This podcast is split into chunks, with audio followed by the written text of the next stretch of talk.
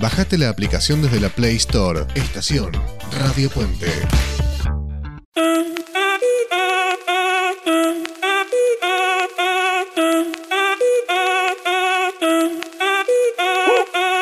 Si el ritmo te lleva a mover la cabeza, ya empezamos como es. Mi música no discrimina a nadie, así que vamos a romper. Toda mi gente se mueve. Mira el ritmo como los Muy buenas tardes, bienvenidos a Italiatinos, el programa de radio para la comunidad latina en Italia y Europa. Espero que hayan pasado una hermosa semana y si de hermosa se trata es el equipo que tengo delante con el cual llevamos adelante este hermoso programa. Sabri, muy buenas tardes, ¿cómo estás? Hola, muy buenas tardes a todos los oyentes, Carlos, a todo el equipo. Hoy si hablo mal estoy con una muela extraída recientemente, así que eh, se me puede escuchar un poco mal, pero bueno, aquí estoy, todo bien. Victoria, ¿cómo andan las cosas por Bérgamo? Bérgamo fantástico, repuntó un poquito el sol, ya no mañanas, esas mañanas destempladas con las que amanecíamos la semana pasada. Así que bien, por acá disfrutando, lindo. Una pregunta, ¿no les pasó a ustedes que veníamos con frío, frío, frío y el fin de semana 25 grados? Un fin de semana excepcional. Si querés te, te cuento, paseamos por Varena. Divino, un sol radiante, una de, de las grandes ciudades turísticas del lago di Como. Fui sabiendo que era una ciudad turística, pero cuando estacionamos era una cantidad de gente impresionante. Eh, es muy lindo que desde cualquier lugar al que te acercás tenés una foto para sacar. A mí Italia me parece eso. Es siempre una foto rescatable, hermosa para sacar. Nos metimos en un estacionamiento que tenía cuatro pisos y cuando dejamos el auto en el estacionamiento era una vista del lago que ese estacionamiento tenía la vista digna de un hotel. Hermoso.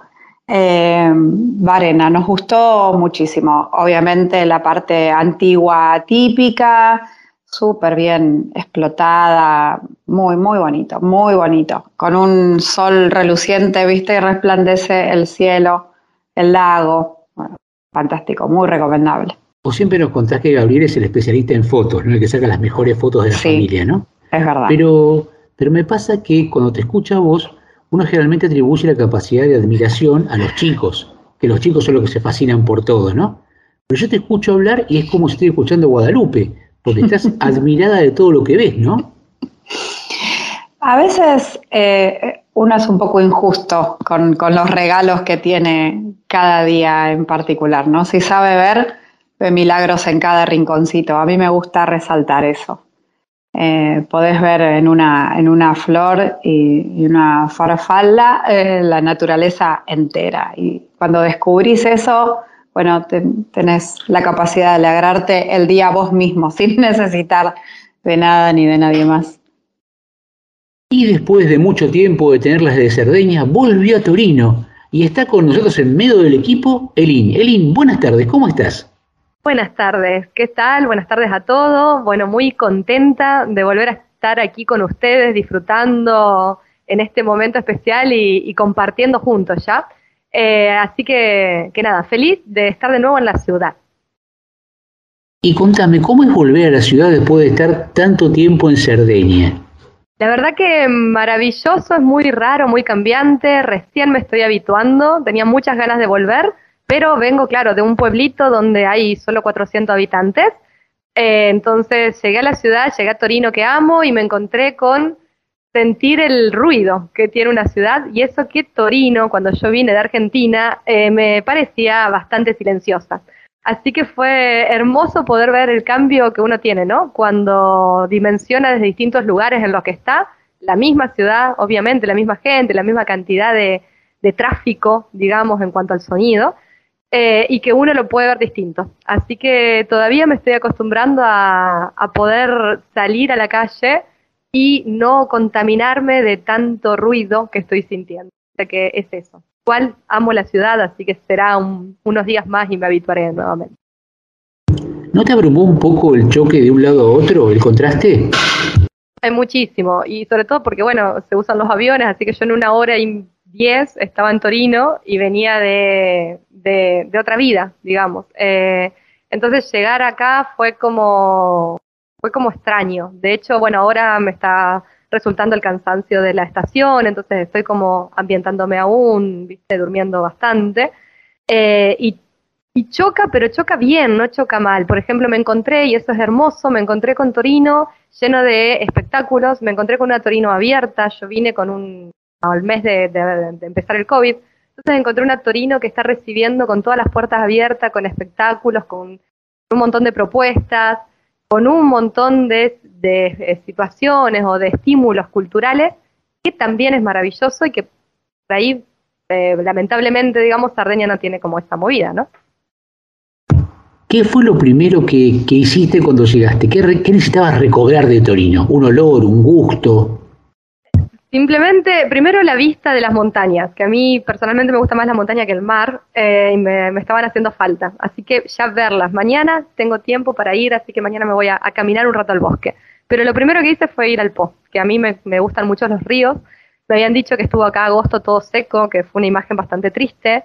Y bueno, por suerte, digamos, en ese sentido se fue recuperando. Yo llegué a ver un po lleno de agua y la verdad que lo primero que hice fue caminar unas 20 cuadras que me separan de mi casa al, río y me fui solo a mirarlo. Solo eso. Sabri, ustedes son de decir, vamos para aquel lado, nos subimos al coche y allá vamos. ¿Tuvieron oportunidad de conocer algún lugar nuevo, distinto esta semana? No, en esta semana no fuimos a, un lugar nuevo, pero de lo que estaban hablando eh, antes tiene un nombre, eso que vos dijiste que hizo calor esta semana, a final de, septiembre. En, España le llaman veroño, porque es como el verano en otoño. Y es una semana que dura eh, a partir del 29 de septiembre, por lo general todos los años sucede.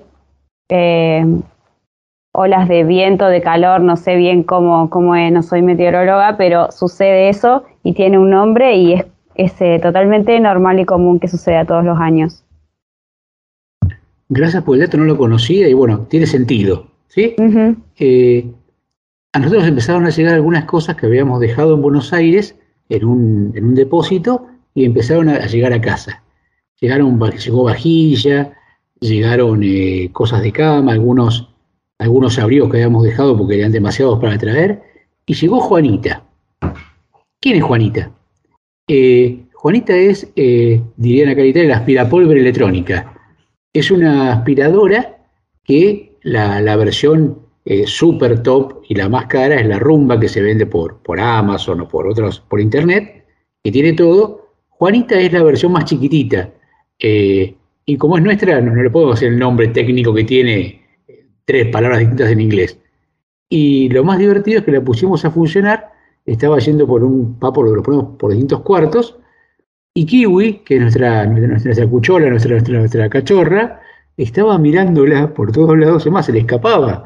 Así que era muy divertido ver el enfrentamiento entre, porque aparte Juanita pensaba que era un mueble, entonces la seguía para, para barrerla. y evidentemente no era un mueble y salía corriendo Kiwi. Así que pasamos muy, pero muy, muy bien. Eh, este programa no sería posible sin Aldo, que es nuestro operador transoceánico, que está ahí detrás del, del Blindex y los, con sus remos va armando y va organizando para que esto llegue excelentemente a ustedes y nos escuchen casi como si estuvieran sentados con nosotros ahora. Vamos a iniciar este programa con un temazo que siempre buscamos para, para empezar los programas, de Elton John, I'm Still Standing.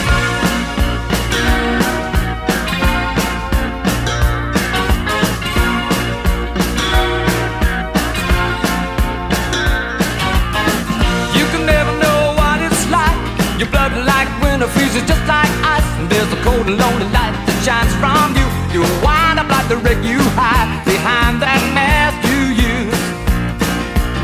And did you think this fool could never win? Well look at me, I'm coming back again. I got a taste of love in a simple way. And if you need to know while I'm still standing You just fade away. Don't you know I'm still standing Better than I ever did? Looking like a true survivor feeling like a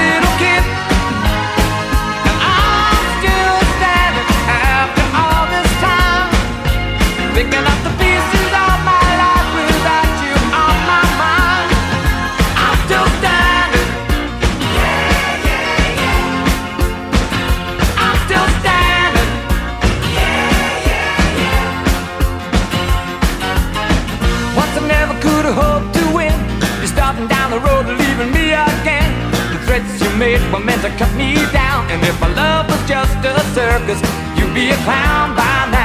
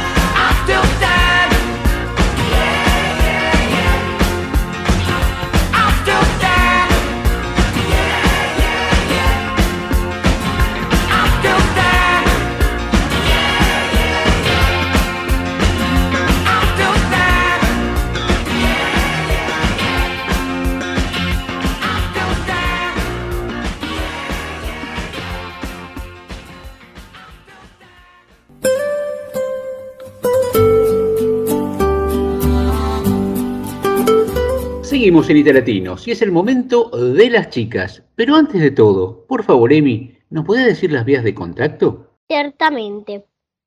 Pueden comunicarse a través de nosotros, a través de la email italiatinosradio.gmail.com o a través de WhatsApp más 39 34 63 05 96 21 o a través de Instagram arroba italiatinos. Muchas gracias, Emi. Chicas, es su momento. Hola Wada, Hola, Emi. ¿Cómo estás? bien, yo sabés que tuve un pijama party ayer.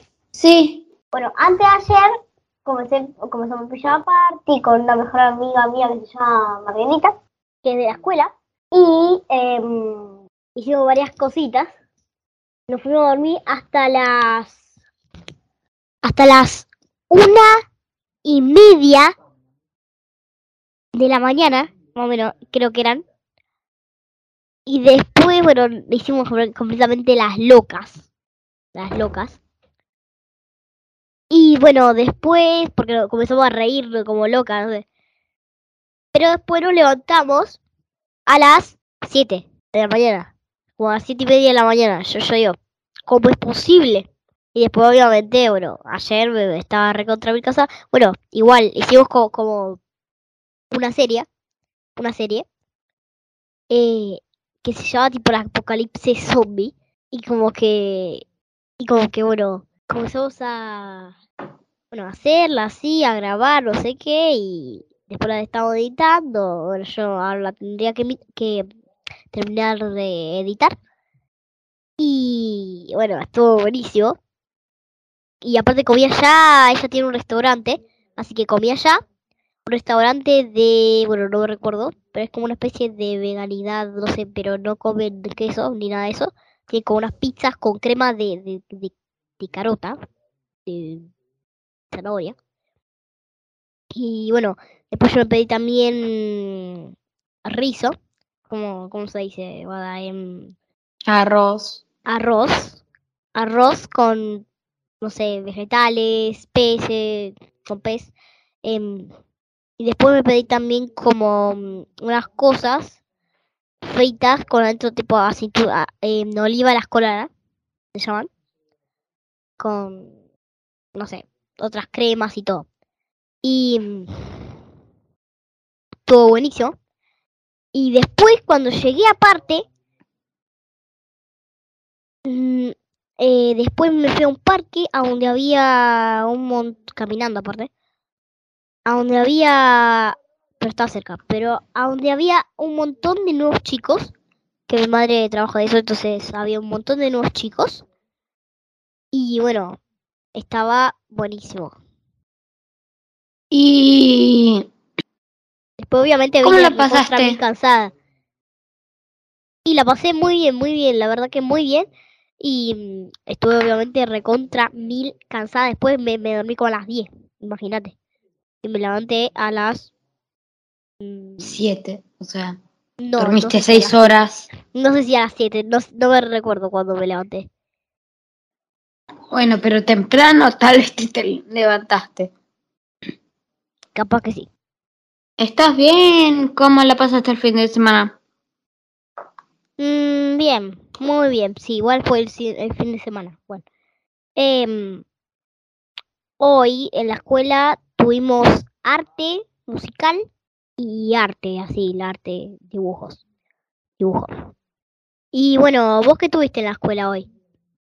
Hoy pasó algo que yo hace desde el jueves al hasta hoy tuve fiebre. Hoy justo me curé de pedo porque hoy hoy tengo clase, así que mm, el jueves no pude ir. Me levanté recontra re temprano el jueves, me, me levanté a las 6. Yo me tengo que ir a las 8. O sea, yo me levanto siempre a las siete y cuarto. Ahí. Y yo tipo me sentía ahí mareada. Y yo hoy solo tuve dos, cuatro horas de clase, con el recreo, claro. Y no, prácticamente me tuve que ir volver a la escuela, tipo porque tenía fiebre, no podía, así que le dije a mi maestra que no, y, estu- y yo me sentía mal porque, o sea, yo tenía Jense ese día, que es mi materia favorita, así que XD. No me mires en ese modo. Déjame que pienso. Sí, no, o sí, o ¿O sí no. o no? No, no sabe. Me acuerdo un día, creo que sí, creo que no, no lo sé. Capaz que no soy. Me acuerdo un día, capaz que no pasó. Yo les digo que yo me acuerdo que, o sea, el, el mismo, el mismísimo día, unos días después de que llegamos, una, mi vecina, la hija que me vecina más bien, me dejó quedarme a dormir a su casa con su hija que éramos amigas ya de por sí, después de dos o tres días. O sea, me quedé ahí a dormir, hicimos varias cosas. Tratamos de hacer una casa con una car tipo una carpa con una sábana. Agarramos un colchón, nos dormimos ahí, nos, el- nos despertamos tarde o temprano, no lo sé, porque esa pasó un año desde que llegué, así que ni idea yo voy a tener, así que Bueno, bueno, bueno. Capaz que fue un sueño, qué sé yo. No, no se sabe. eh.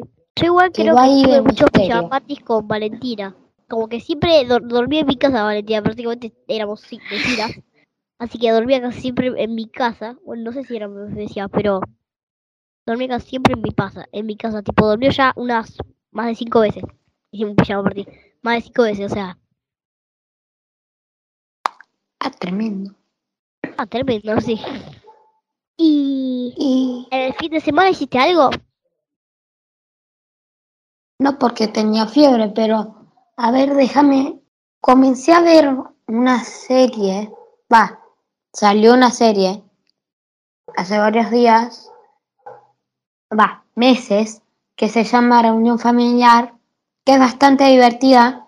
Se trata de una familia negra que, vi- que vivía en Columbus, se mudó a Columbus, Georgia, y tipo estaba todo ahí raro y tipo cambiaban las leyes porque Columbus, Georgia es tipo una ciudad y todo eso en la serie y no, Co- Columbus y Columbus, Georgia es, son muy distintas ya que Columbus, Georgia es prácticamente todo un pueblo así de tierra y Columbus es toda una ciudad así toda de tecnología y eso.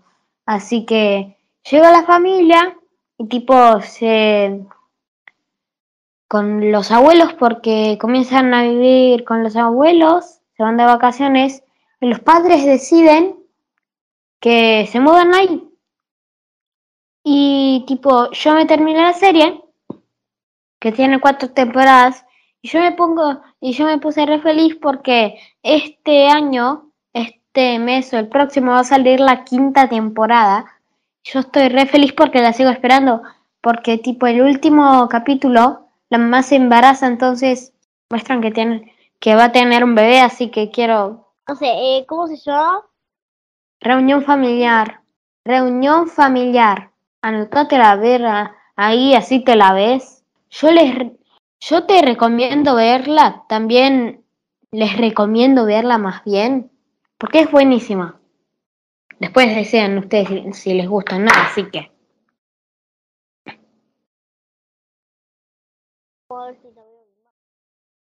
¿Para adultos o...? Es esa.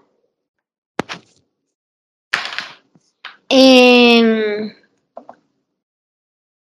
es prácticamente para todas las edades, o sea. También es de gracia, así que es, de, es para niños y para grandes. Es para ver en familia. O sea, buscas ahí en Netflix, en el coso ese de, de ver en familia y te aparece. A mí, Ah, y claro, me aparecen Si, si es reunión familiar, para algo para tiene ver. en- Y sí, a mí siempre me aparece claro en continuar viendo porque, tipo, una vez que la termino, la comienzo de nuevo. No sé, yo no Porque soy es muy re buena. De, de, las cosas. No, es que muy pocas series que a mí me gusten, tipo, salió una serie barata de Maritul Pony, que es tipo una serie. Hay dos series. La serie buena, hecha bien, que se trata tipo de unicornios, cercanos, así. Después se hizo una película, se hizo como 40, pero bueno. Se hizo una película y se hizo la serie de esa película, que es malísima aparte. Yo me la quiero ver, porque se trata de unicornios, así que yo ya me vi la película, me gustó un poco. ¿Cómo estás? Eh, bueno, recién venimos del súper, hicimos unas compras, porque mi hermano se puso adentro del, car- del carrito. Pero no, ad- adentro del carrito, de un carrito chiquitísimo. Y, y bueno, papá nos dejó comprar, mi padre nos dejó comprar eh, cosas que, que queríamos comprar nosotros. Y no sé, papá al final compró como unas cuatro o cinco tortas o chocolate, no, no, no sé. Pero en una de esas está el tiramisú, así. Y mm, después compramos unos chisitos eh, y compramos unas cosas que a mí me gustan, que no me recuerdo cómo se llaman, como abaniquitos, no sé qué, creo que son abaniquitos. Em, y después compramos también, bueno, tiramisú, como unas cuatro tortas más, tres tortas, no sé cuántas tortas nos compramos.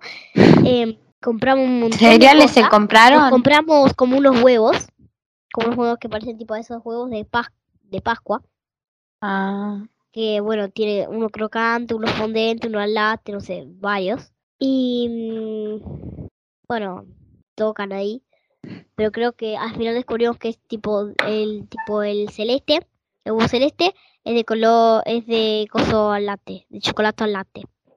Y bueno, em, mi madre se fue a Teris hoy y bueno, ¿Dónde queda? en Grotamare. Parece lejos. Y para vos, capaz que sí. Y Eh, si, este, si queda en el mar, me imagino que sí. Está un poco Y- lejos nosotros. depende, si está ahí en la, en la orillita de qué país. Sí, sí, no. Y yo hoy me fui al dentista a hacer una radiografía porque tipo ahí un- tengo ahí tipo un problema en los dientes. Ah, mi madre Y- también va, va a ir. Sí. Y tipo, me hicieron la radiografía. Tardamos un montón, pero te digo, hasta almorzamos en el auto. O sea, salimos a la mañana, tipo a las 12, ahí almorzamos primero y después seguimos en el auto. Estuvimos tomando agua ahí, llegamos, casi nos perdimos. Estuvimos como a cinco personas preguntándole dónde quedaba el lugar para la radiografía. Llegamos, tenemos que esperar otros 15 minutos. Esperamos los 15 minutos, pasan más de 15 minutos, nos llaman Flores, hago la radiografía, me meten en un aparato raro de los aliens que es tipo, tiene, hay un círculo tipo, es raro para explicar. Si les, si, ya que esto pasa en radio no les puedo, no, no puedo mostrar cómo es, pero es tipo, imagínense un em, em, coso para radiografías, un apari- un aparatito que te pones en la boca con una, un parador así, con arriba un círculo, unas cositas que giran.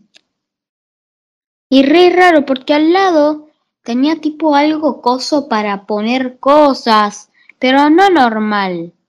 No esos estantes así. Era tipo. Era raro. No sé cómo describirlo. Raro.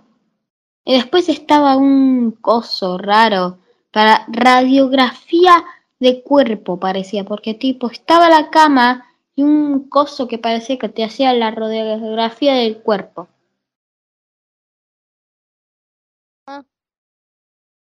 Ya sabes. Chicas, le agradezco muchísimo, muchísimo. ¿Saben qué? El poder compartir el día a día. Porque eh, lo lindo que ustedes tienen es que lo que les va pasando lo van contando y poniéndolo en común. Y seguramente muchos de los chicos que nos escuchan, que son nuestros oyentes, eh, pueden sentirse identificados y ver que aún estando en Italia, les pasan cosas como a todo el mundo, ¿no? Tan simples Sí. como les pasan a todos.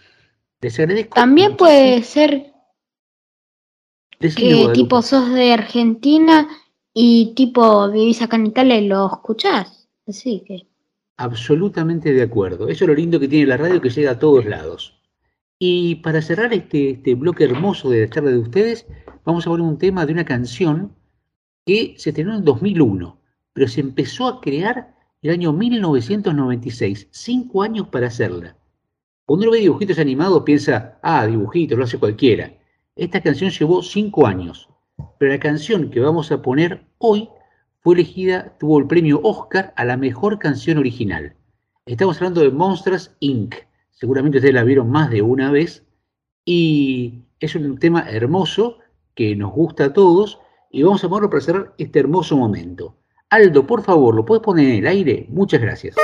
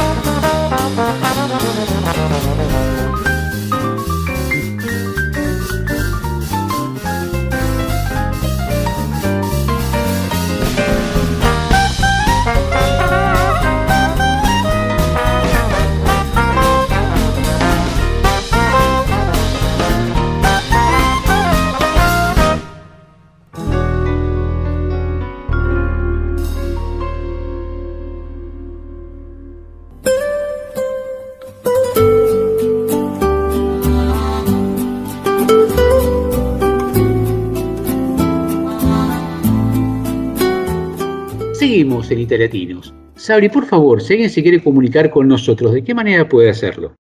Bueno, puede hacerlo a nuestro email italiatinosradio.gmail.com También tenemos WhatsApp más 39 34 63 05 9621 y pueden escribirnos y seguirnos por Instagram en arroba italiatinos. Muchas gracias, Sabri. Y una de las cosas que más nos gusta en este programa que hacemos continuamente es viajar. Y lo más lindo de viajar es conocer gente nueva y gente que tiene pasiones compartidas. Por eso hoy tenemos el gusto de estar con Sabri. Sabri, muy buenas tardes, ¿cómo estás? Buenas tardes, muy bien. ¿Y vos? Muy bien, por suerte. Sabri, contanos, eh, ¿en qué parte del mundo estás? Estoy en Barcelona. Vivo acá hace dos años y medio. ¿Barcelona es España o no es España? Bueno, depende de quién te lo preguntes, pero vamos a decir que es España, porque geográficamente es España. Pero hasta económicamente se puede independizar de Barcelona de España. Bueno, sí, es uno de los argumentos de la independencia, la, la independencia económica, pero hoy es España, así que eh, es España. Acá estamos. ¿Y hace cuánto que estás en España? Dos años y medio. Llegué en plena pandemia en julio 2020, 2020 sí. La pregunta es, ¿por qué viajaste en plena pandemia? Bueno, en realidad yo ya lo tenía organizado, yo lo organicé en 2019, mi novio viajó en eh, marzo de 2020 eh, y yo tenía que llegar en eh, fin de marzo, o sea, él viajó el 6 de marzo, yo viajaba el 24, el 16 cerraron todo, así que yo quedé en Argentina encerrada cuatro meses y él se quedó acá encerrado de manera diferente porque obviamente por suerte viajó con trabajo, entonces él ya empezó a trabajar de manera remota y demás, pero empezó a trabajar y bueno, yo estaba en Argentina esperando que alguien me dé un vuelo y me dejen volar y venirme, así que pude recién en julio. Una de las cosas que uno tiene noticia que pasó en Argentina durante la pandemia es que esto de vivir 24/7 juntos eh, trastocó muchas relaciones. ¿Cómo fue eh, este noviazgo que tenías con, con él, vivir en Barcelona y cerrados? Bueno, nosotros la primera parte la vivimos separados, o sea, los cuatro meses que él estuvo en, acá y en Argentina. Nosotros ya habíamos estado otro tiempo así con una relación a distancia, entre comillas. Él se había venido a Europa cuando recién nos conocíamos, no teníamos ni un año de novios, porque tenía ya planeado un viaje de tres meses y medio para recorrer, así que teníamos un poco idea. Pero esta segunda vez fue mucho más estresante porque hubo mucho menos disfrute, ¿no? Obviamente yo estaba encerrada sin saber cuándo viajar, él estaba acá y, empezando a conocer la ciudad que ya conocíamos como turistas, pero no como personas que vivían acá.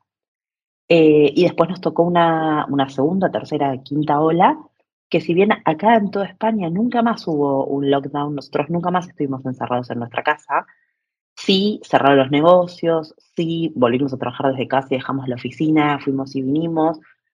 Eh, la verdad es que nosotros tenemos una buena convivencia juntos y, nos gusta pasar tiempo juntos. Lo más estresante para mí fue que nos habíamos mudado y que teníamos a nuestra familia lejos y en una situación hostil como fue una pandemia y con riesgo de salud y demás. Entonces el estrés más grande fue tener a nuestros papás lejos y, y que les pudiera pasar algo y no poder subirte un avión e ir. Creo que esa fue la peor parte de todo. Mucha gente dice, bueno, si me voy a Europa, me voy a España porque es el mismo idioma y es todo igual. Eh, más allá que el idioma es a grandes rasgos eh, casi el mismo, ¿no? Eh, ¿Es igual? Para empezar, si venís a Cataluña, ni siquiera es el mismo idioma. Pero a ver, el catalán no es un requisito, pero acá mucha gente habla catalán y, y, entre compañeros de oficina se hablan en catalán, así que el idioma lo tenés que dominar, sino también quedas afuera de círculos sociales más allá de lo laboral. Yo siempre lo aclaro porque mucha gente lo asume así y no es tan fácil. Eh, después, obviamente, tenés que adquirir muchísimas palabras porque por más que nuestro idioma madre sea eh, el castellano, no es exactamente igual y casi todo cambia, así que bueno, uno tiene que adaptarse y después el resto, para mí no se parece tanto a Argentina. Eh, tiene algunas cosas de idiosincrasia parecidas, obviamente, como también lo tienen otros países, pero en general no me parece que, que haya tanto parecido. Tienen otra forma de tomarse las cosas, tienen otra forma de relacionarse con la gente. Eh, sí varía mucho entre distintas regiones, no, no es lo mismo un vasco que un gallego, que un madrileño, que un catalán. Tienen formas diferentes. Realmente son regiones que fueron independientes mucho tiempo, entonces la cultura y todo es distinto más allá de que es un país solo. Eh, y eso también varía, entonces si vos te vienes a vivir acá o te vas a vivir a Vigo, no es lo mismo, es una realidad también. Em, nosotros originariamente no nos veníamos a España, nosotros eh, teníamos la intención de emigrar a Londres. Cuando empezamos a buscar trabajo, los dos dominamos inglés, entonces era como eh, una reidea. Es una ciudad que nos gusta y seguramente sería la ciudad donde viviríamos si no existiese Barcelona. Y después de eso mi novio empezó a buscar trabajo y como él trabaja en Haití, tuvo muchas ofertas y le hicieron uno de Barcelona que nos gustó muchísimo. Y más allá de que no éramos muy fan de la ciudad, dijimos, no importa, emigremos, emigremos con trabajo y después tenemos tiempo si queremos de cambiar de ciudad o de irnos a otro lado. Y vinimos para acá y la verdad es que la ciudad nos encantó. Para mí, y yo se lo digo a todo el mundo, una cosa es Barcelona en, turismo, otra cosa es vivir acá. Tiene un montón de cosas muy positivas que son más de los locales que del turista y que te, te enterás o las descubrís cuando vivís acá. Ahora, en cuanto al idioma, el inglés es un punto más, o sea que si hablas otro idioma es sumamente importante, pero los catalanes particularmente hablan muchos inglés. Entonces, tal vez si vos querés explotar tu inglés no es el mejor lugar, porque acá hay mucha gente que habla, que habla segundo y tercer idioma. Más allá de que hablan catalán, mucha gente habla inglés y alemán, inglés y francés. Entonces, la realidad es que, es que acá lo del idioma es un tema que, si bien es un asset, es casi obligatorio tener otro idioma además del catalán y castellano. Eh, más allá de la tonada propia que uno trae cuando viene de Argentina, ¿no? Sí. Eh, ¿Qué pasa con el tema del trato? Uno viene con el vos y en España no es el vos. mira, la verdad es que acá están acostumbradísimos, acá hay mucho argentino, empezando por Messi, que ya no está, pero es como si estuviera, ya están súper acostumbrados a, la forma en que nosotros hablamos y les gusta mucho. Así que en general, eh, o es un chiste, o cuando te hablan a vos, a mí cuando me hablan mis compañeros me dicen, bueno, ¿y vos? Y me, enseñan mucho la S. Eh, pero después se te pega el tú y la forma de hablar, y un día te encontrás diciendo palabras que antes no usabas, o diciendo quieres en lugar de querés, y, y la forma en que los argentinos hablamos te suena más rara que la forma, es como que uno se va normalizando y se va acomodando al lugar donde vive. Yo con mis compañeros de trabajo, más allá de que puedo hablar en argentino, elijo hablar más en castellano de, España para que ellos me entiendan mejor y para que la comunicación sea fluida. Es muy difícil hablar todo el tiempo. Yo aparte soy una persona que habla rápido, hablar todo el tiempo así, mezclar palabras y que te estén frenando para pedirte la traducción. Entonces muchas veces es más fácil eh, acostumbrarse y hablar como hablan ellos. Es así. Cuando vos te presentás en redes, ponés amo viajar, leer comer y fotografiar. ¿Y cuál es el orden? Mm, viajar, fotografiar y leer y comer están ahí. ahí depende, depende de la época. ¿Y cuál fue el lugar que más te sorprendió conocer en el mundo? Em, uno de los que más me sorprendió es Tokio y creo que el siguiente es Seúl, Corea. Tokio por la magnitud es enorme, todo es grande, ruidoso, las luces, la verdad que es una ciudad fantástica. Y mm, Corea me encantó y no, no pensé que era un lugar tan, no sé cómo explicarlo, tan lindo. O sea, de Corea me fui con la sensación de que si tuviera que vivir en Asia, viviría ahí. Es un lugar lindo, la gente es cálida, tienen, tienen como un espíritu medio latino, que no es algo tan común en Asia, de abrazarte, de, de invitarte a tomar un café sin conocerte, de compartirte algo, de hablarte en un metro de si pasa algo y cruzas mirada con alguien, te hacen un comentario y eso es algo más de latino que de, asiático. Y la realidad es que te sentís muy bien, es un, es un, es un país fantástico, gente maravillosa. ¿Viajás para encontrar tu lugar en el mundo o porque sos ciudadana del mundo? Me considero más ciudadana del mundo que viajar para mi lugar, pero porque creo que ya lo encontré, que es Barcelona pero incluso cuando vivía en Argentina no viajaba para encontrar el lugar del mundo, viajaba porque me encanta. Siento que viajar tiene muchos, muchos, siempre se lo digo a todo el mundo, muchos pensamientos positivos.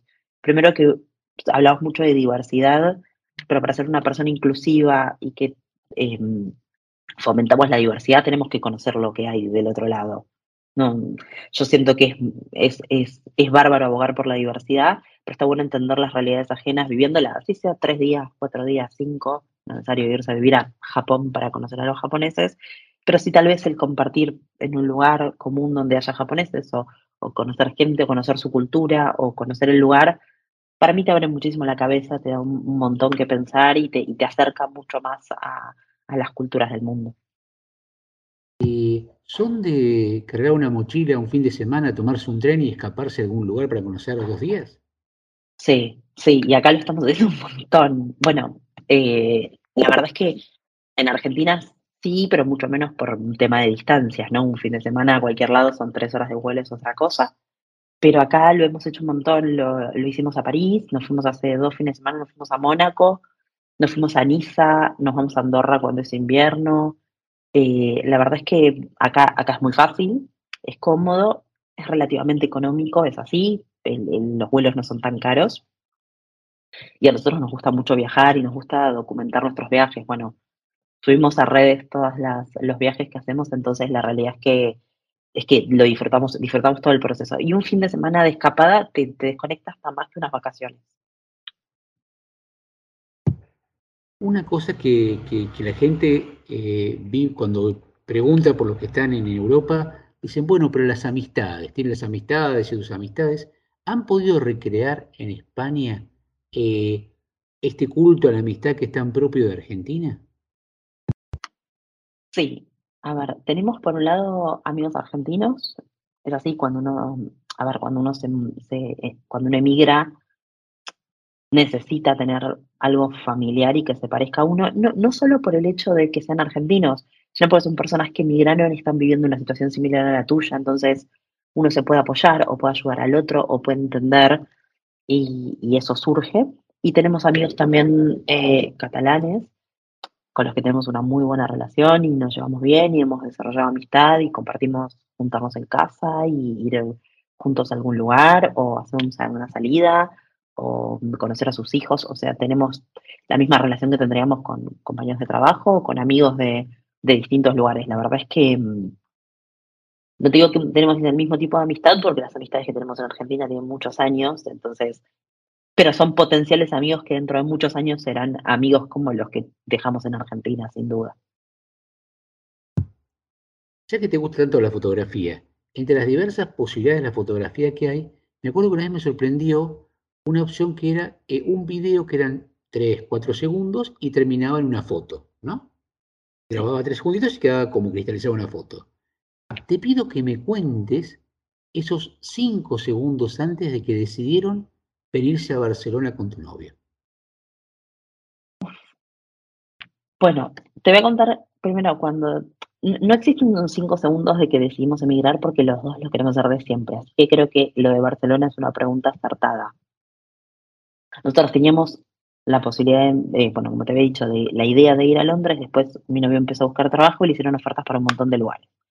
Las dos que teníamos como más elegidas eran una en Frankfurt y la otra esta de Barcelona que faltaba que le hagan la oferta económica. Y en el momento en que le hicieron la oferta económica, yo me acuerdo, yo todavía estaba trabajando en la oficina, estaba en el microcentro, hay un, eh, cerca de calle Florida había una casa de sanguchitos que se llama La Piedad, que si nunca fueron, muy conocida, tiene unos sanguchitos de amiga riquísimos. Creo que me morí a sanguchitos de amiga antes de, volver, de venirme como para tener una sobredosis. Estaba comprando un sanguchito de queso y huevo y me llama mi novio y me dice, ¿qué estás haciendo? Le digo, estoy en La Piedad, te llamo en un minuto. Me dice, no, Salí un segundo, salí y me dice, nos, ves una mala palabra, te pido disculpas, nos cagaron la vida. Y le digo, ¿por qué? Me dice, me acaban de hacer la oferta de Barcelona, me acaban de mostrar el puesto y es el puesto que quiero. Me dice, nos tenemos que ir a Barcelona. Me le dije, no importa, le digo, si es trabajo, es una oferta que nos gusta, eh, que, que, a vos te gusta, que está por encima de lo que vos esperabas que te ofrezcan, o sea, vamos, después vemos. Nosotros habíamos venido de vacaciones a Barcelona, nos había gustado, pero no como ciudad para vivir, y, era raro decir, bueno, me voy a Barcelona, donde no sé si... La verdad es que hoy agradezco esa oferta y, y bueno, él ya está en el mismo trabajo, pero lo han ascendido bastante. Pero en su día, a, quien era su jefe siempre le dice, yo te agradezco la oferta porque yo realmente no puedo creer que, que, vivo acá, ¿entendés? O sea, si vos no hubiese hecho la oferta, yo estaría, no sé, tal vez en Frankfurt.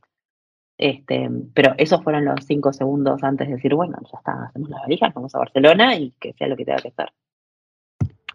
Dejaste allá en Buenos Aires el muchito de miga de la piedad, ¿sí?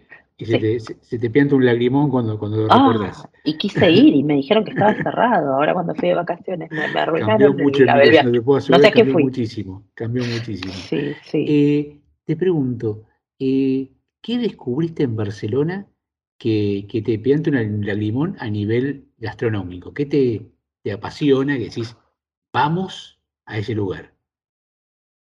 A ver, yo soy vegetariana, así que ya de por sí acá hay muchísima opción vegetariana. Eso ya me emociona. Yo ya ni miro a dónde voy. Voy directamente me siento y sé que en el lugar donde me siento es una hamburguesería. Hay casas argentinas de asado que hacen asado vegano. O sea, ese nivel de inclusión del veganismo. Entonces, eh, eso creo que es el tema para destacar. Me doy cuenta que estoy mal acostumbrada cuando viajo a otros lugares, como, no sé, a Francia me ha pasado, y no encuentro nada para comer. Y ahí digo, uh, claro, acá o a Estados Unidos. Este año eh, nos fuimos en febrero a Chicago y a Nueva York y me costó muchísimo encontrar comida para mí. Encontrar comida, si no eran papas fritas no tenía opción. Eh, la verdad es que eso creo que es lo que tiene. Hay un montón de lugares, Barcelona tiene todo para comer, pero el hecho de tener opciones y de poder elegir, creo que es, es de lo mejor que, que he encontrado realmente. ¿Qué libros te llevas de viaje? Voy cambiando, porque o me llevo lo que estoy leyendo o, o, me llevo algo que tengo pensado para leer. Si es un viaje corto, en general no me llevo. Si es un viaje así un fin de semana, no me llevo. Si es un viaje más largo, sí. Si es un viaje a la playa, sin duda me llevo más de uno. Em, y después voy, voy, voy viendo qué estoy leyendo o qué tengo ganas de leer o a veces paso por la librería y veo que hay recomendado y agarro así medio sin pensar como para, para leer algo diferente, porque si uno se pone a pensar siempre elige dentro de lo mismo. Entonces intento como innovar, pero la realidad es que depende que esté leyendo, que tenga abierto o que esté por terminar. En general tengo uno o dos libros abiertos, entonces agarro uno de los dos. ¿Son de ir a visitar librerías cuando van de viaje? Sí, sí, sí, sí, sí, sí. nos gusta a los dos y siempre salimos con algo, alguna cosa eh, nos llevamos. De hecho, bueno, en el último viaje que fui a Londres enganché una librería eh, vieja, en realidad como una exposición de libros afuera, encontré una primera edición de un libro de 1800, así que me fui contentísima, feliz, feliz, de casualidad medio roto y, dije, me lo llevo, no me importa. Así que eso me gusta también. ¿Y sos de buscar en esos, en esos lugares que visitan eh, momentos específicos de libros?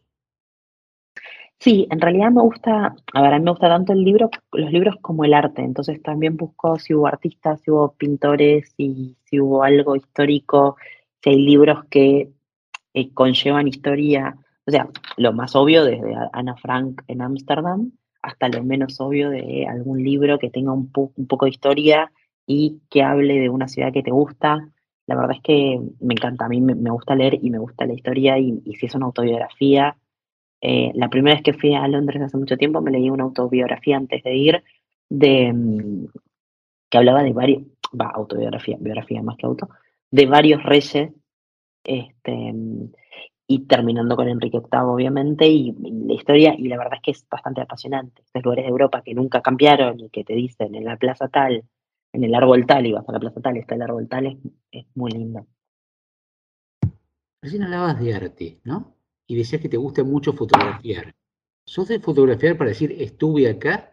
¿O sos de componer, de preproducir una foto, buscar un horario, un ángulo?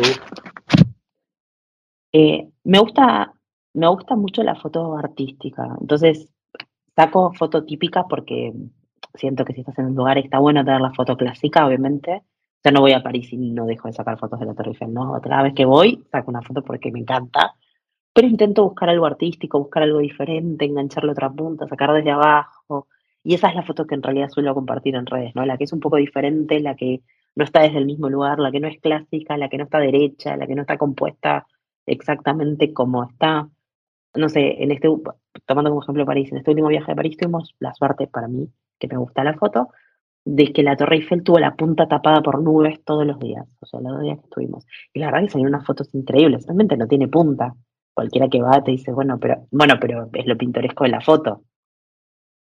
Es así. Fui al Cristo Redentor y me tocó todo nubes. y tengo fotos y videos del Cristo tapando. Para mí es, fue apasionante, pero cualquiera me dice, che, no se ve el Cristo, podías estar en cualquier lado. Bueno, sí, pero a mí que me gusta esto, que me parece diferente, todo el mundo tiene una foto del Cristo con el cielo azul. Hay que enganchar el de las nubes, hay que subir cuando hay nubes. Pero bueno, es porque a mí me gusta un poco así. Este, y me parece que sale un poco más pintoresco y un poco diferente. Primero te agradecemos un montón esta charla hermosa, ¿no? Pero para cerrar vamos a hacer un mix de, amores y de gustos, ¿sí? A ver. te pedimos, ¿no? Supongamos un aniversario con tu novio, un fin de año, un, momento especial, ¿no? Pero te pido un lugar, un momento del día y algo para acompañarlo, comida o bebida. Un lugar, la playa, el atardecer y con vino. Preferentemente en otoño o en invierno, no, no en verano así con calor. ¿Alguna playa en particular?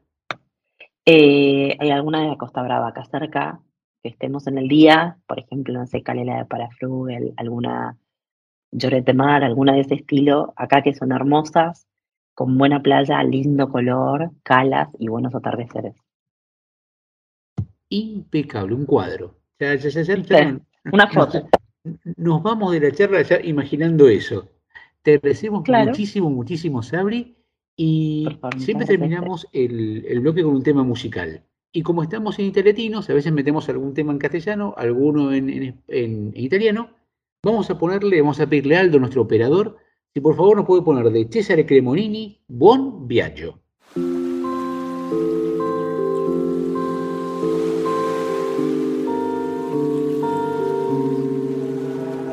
buon viaggio, che sia un'andata o un ritorno, che sia una vita o solo un giorno, che sia per sempre un secondo. L'incanto sarà godersi un po' la strada, amore mio comunque vada, fai le valigie e chiudi le luci di casa. Coraggio, lasciare tutto indietro e andare, partire per ricominciare, che non c'è niente di più vero di un miraggio, e per quanta strada ancora c'è da fare, amerai il finale.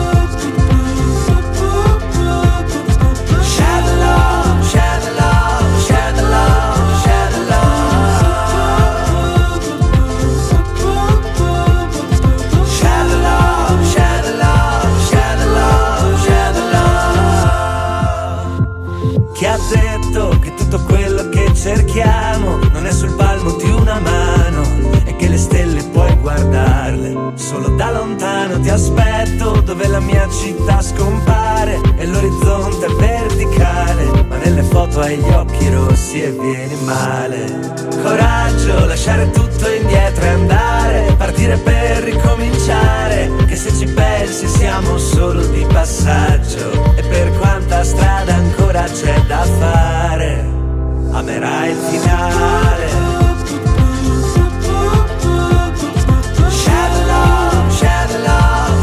love.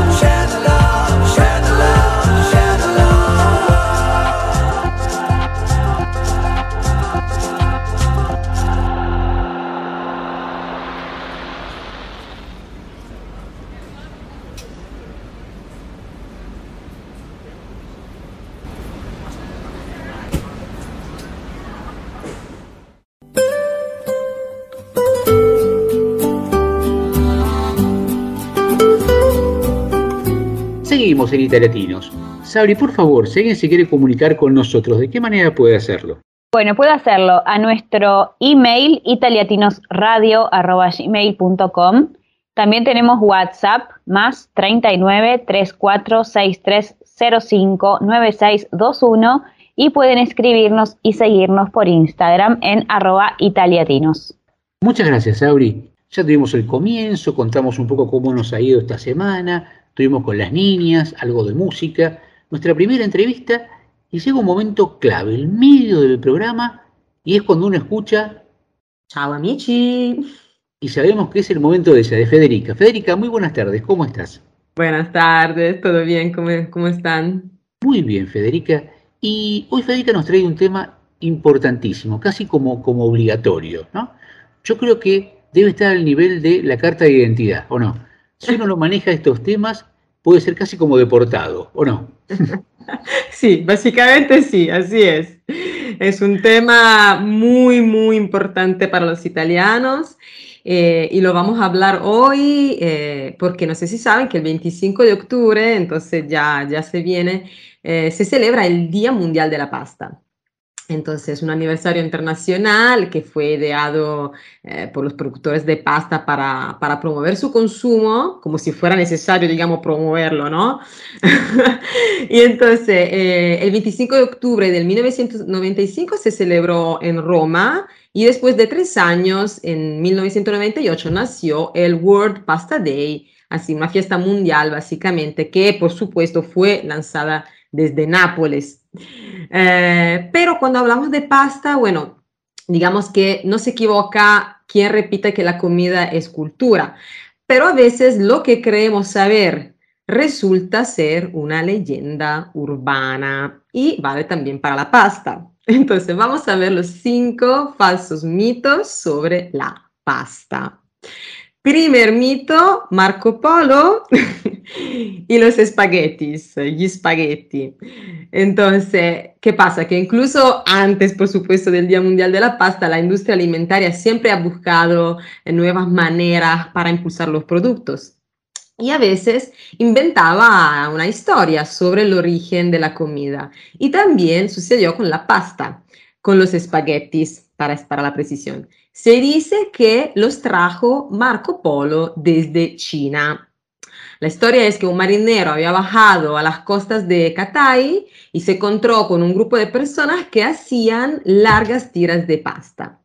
Entonces aprendió el procedimiento y volvió a bordo con una muestra del plato y un poco de harina.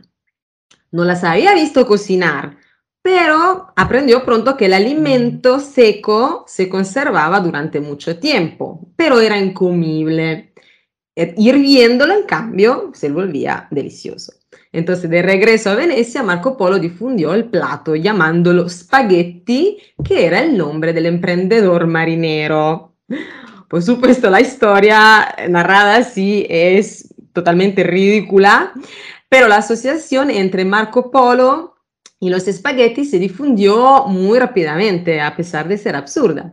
Eh, aparece en 1929 en una revista americana que la presentaba, presentaba la historia como leyenda, pero eh, omitía especificar que había sido inventada para la ocasión eh, por un autor autónomo. Entonces, una decena de años después, terminó en una película eh, en las aventuras de Marco Polo, Gary Cooper interpretaba el viajero eh, que había inventado ese plato llamado spaghetti.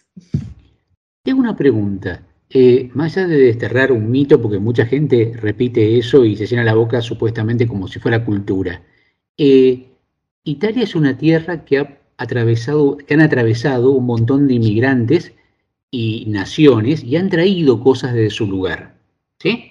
Eh, ¿La pasta es originaria de Italia o viene de algún lugar y la adopta Italia? Adelantaste el, el, mito número 5 que les iba a contar, que es el mito del plato nacional. O sea, nosotros hacemos de la comida una cuestión de identidad, pero hay que, eh, tenemos por ejemplo la imagen del plato humeante de pasta de tomate, como de la pizza, como si son símbolos de Italia, ¿no? Está bien, Eh, sin embargo, claro, no hay que olvidar que los alimentos, las recetas, los nombres tienen una historia que atraviesa siglos y países también. Entonces, el historiador de la alimentación Massimo Montanari habla eh, precisamente de eso en sus libros, en particular el mito de los orígenes, contando que la pasta no la llevaron a Italia desde China, pero ni siquiera nació aquí. La pasta seca nació, de hecho, en Oriente Medio. Fue llevada a Sicilia por los árabes en el siglo XII eh, y los condimentos que se establecieron eran mantequilla y queso. Eh, y el tomate, bueno, tomate todos sabemos que viene de las Américas, pero tardó tiempo en ser aceptado como alimento en Europa. La primera salsa de tomate en condimentar la pasta era de España y contenía vinagre. Y luego para llegar al plato tal como lo conocemos hoy hay que esperar el, año, el 800 básicamente. Solo entonces se, empezó, se empezaron a, utilizar los, los, ingredientes que, que hoy en día utilizamos en la, en la, la pasta y como la conocemos hoy. Entonces, muy, es muy interesante este tema del, del mito de los orígenes porque eh, es lo que nos hace pensar que existe, como que existe un punto mágico de la historia en el que todo toma forma, todo comienza, eh, pero los orígenes en realidad, como dice este autor, son un mito. ¿Por qué son un mito? El, el hecho es que los orígenes, o sea, la, la identidad nace de la historia, de cómo esos orígenes se desarrollan, de cómo crecen, cambian a través de encuentros y cruces, ¿no? Entonces, un, plato de espagueti lo explica bien. Siguiendo la, la, básicamente las huellas de nuestro plato, viajamos lejanos, viajamos de Asia a América, de África a Europa, eh, y descubrimos así que buscar los orígenes eh, casi nunca nos lleva a encontrarnos a nosotros mismos como éramos, sino a otras culturas, otros pueblos, otras tradiciones de cuyo encuentro básicamente se ha producido lo que nos hemos convertido. Entonces, hay una linda frase, y luego paso al mito siguiente, pero hay una linda frase que les quería decir de este historiador que me, no sé, me, me conmueve mucho porque dice que la identidad es lo que somos, las raíces no son lo que éramos, sino los encuentros, los intercambios, los cruces que han transformado lo que éramos en lo que somos. Y cuanto más profundizamos en la búsqueda de los orígenes, más descubrimos que las raíces se, ensanchan, se alejan, así como sucede bajo las plantas. Y descubrimos que las raíces a menudo son los demás. Entonces, esta frase me encanta porque es básicamente el tema se convierte en el encuentro de culturas que es la condición, yo creo, que permite las cosas que nazcan. Eh, y la cultura de la comida italiana se basa precisamente en esto, ¿no? Y por eso tiene éxito, se basa en el respeto de la diversidad. Entonces yo creo que esto es nuestro deber, recordárselo siempre a todos. Ahora, pasando a algo más divertido, digamos, el segundo mito es la búsqueda de la cocción perfecta, el tiro de los espaguetis. Hablamos entonces de un tema eh, terrorífico, al menos por un italiano, la pasta scotta, o sea, demasiado cocida.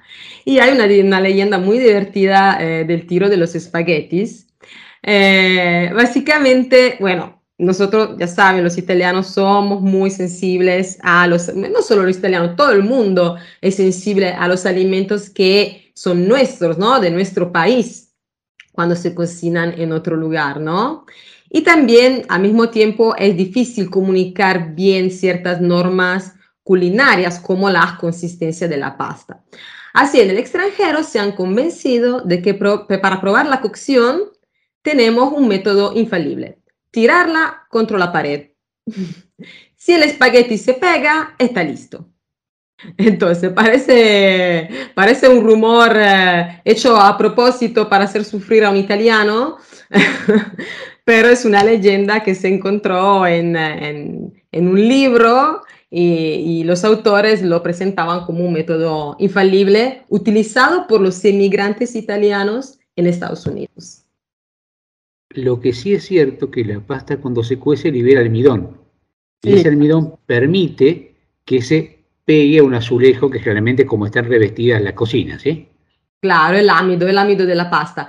Pero cuando ya la pasta llega a pegarse, no está bien. Significa que no, es demasiado cocida, decisamente. Yo no sé si ese, si ese es un punto que tenés que tratar, pero evidentemente el mismo alimento se cuece de distinta manera y se come de distinta manera, que de hecho pasa con el arroz. ¿Sí? Sí, es así. Pero de hecho, mm, sí, digamos que el tema es que aprovechamos la oportunidad para disipar otro mito sobre la cocción, porque el tiro de los espaguetis, por supuesto, es una leyenda. Pero la pasta al diente, al dente, como decimos nosotros, no es exactamente una ciencia, algo que existe desde muchísimo tiempo, porque la cocina ha evolucionado y también los tiempos de cocción. Entonces, por ejemplo, según este Cesari, que es eh, un experto en la gastronomía, en la historia de la, gastronomía, solo desde el siglo XIX la pasta al diente empieza a aparecer. Anteriormente, los tiempos de cocción recomendados eran como hasta 45 minutos. Entonces, muchísimo tiempo. La, la, transición hacia la, cocción al diente no fue inmediata, se afirmó en la posguerra, a partir del norte de Italia, pero mientras tanto, ¿qué pasa? Que la pasta italiana ya se había convertido en cosmopolita gracias a los migrantes, ¿no? Entonces, todos los migrantes que, se habían, que habían dejado el país antes de la guerra o durante la guerra, no sabían, digamos, de esta novedad que era mejor cocinar poco la pasta. Entonces, por eso también lo que pasa en el extranjero, que es muy común eh, comer pasta eh, muy cocida, por esta razón, porque todavía no, o sea, no se difundió así, eh, entonces no sabían que era necesario cocinarla menos tiempo.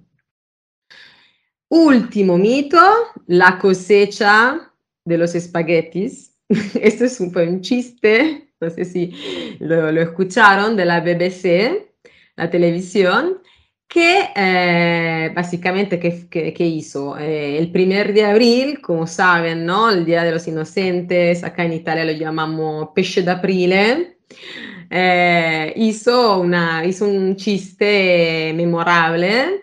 en, el, en el 1957 el programa, eh, que se llamaba Panorama, emitió un reportaje sobre la cosecha de espaguetis en una empresa del eh, Cantón Ticino.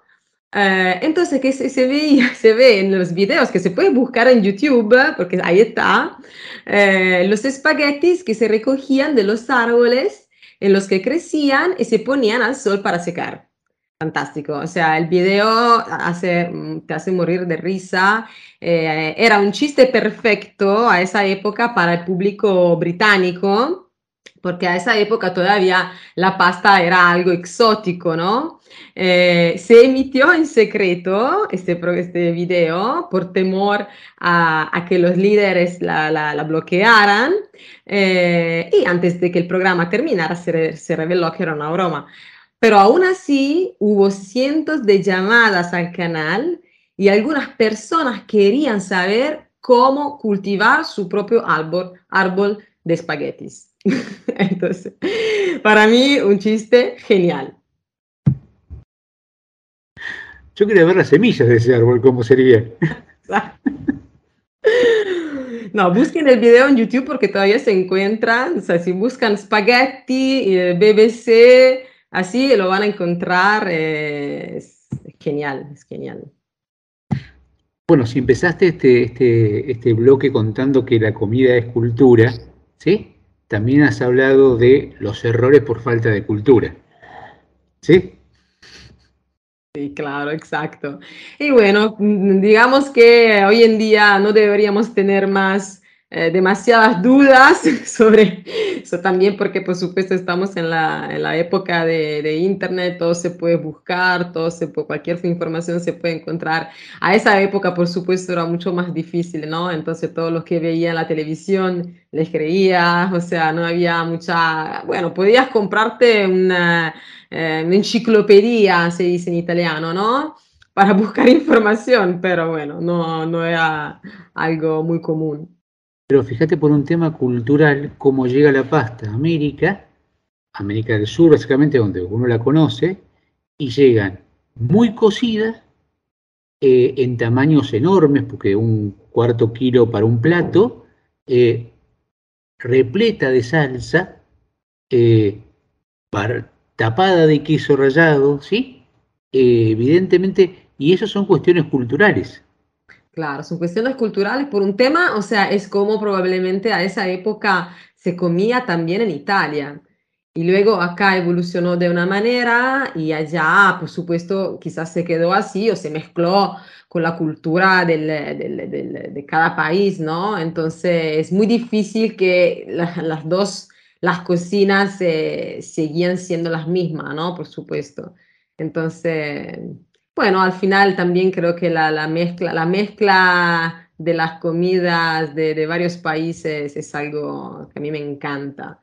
Eh, y entonces, por un lado, claro, hay que respetar algunas cosas, por el otro, está bien hacer cosas nuevas, inventar, ¿por qué no?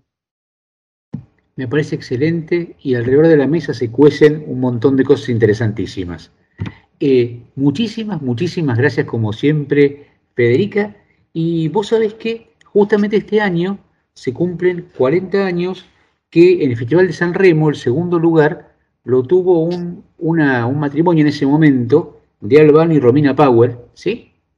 Eh, ella era hija de Tyrone Power, el actor, el actor americano, y ellos después hace unos 15 años se, se separaron, de hecho tuvieron cuatro hijos, y este tema es La Felicidad, y es un tema hermoso y me parece muy lindo para celebrar este hermoso momento gastronómico, idiomático y cultural.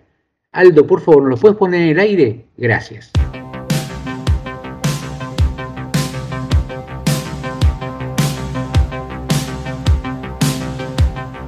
Felicità e tenersi per mano, andare lontano la felicità. Il tuo sguardo innocente in mezzo alla gente la felicità. E restare vicini come bambini la felicità, felicità. Felicità è un cuscino di piume, l'acqua del fiume che passa e che va. E la pioggia che scende dietro le tende la felicità. E abbassare la luce per fare pace alla felicità. Felicità. Felicità. E un bicchiere di vino con cassetto la felicità e cantare a due voci quanto mi piace la felicità, felicità. Senti nell'aria c'è già la nostra canzone d'amore che va come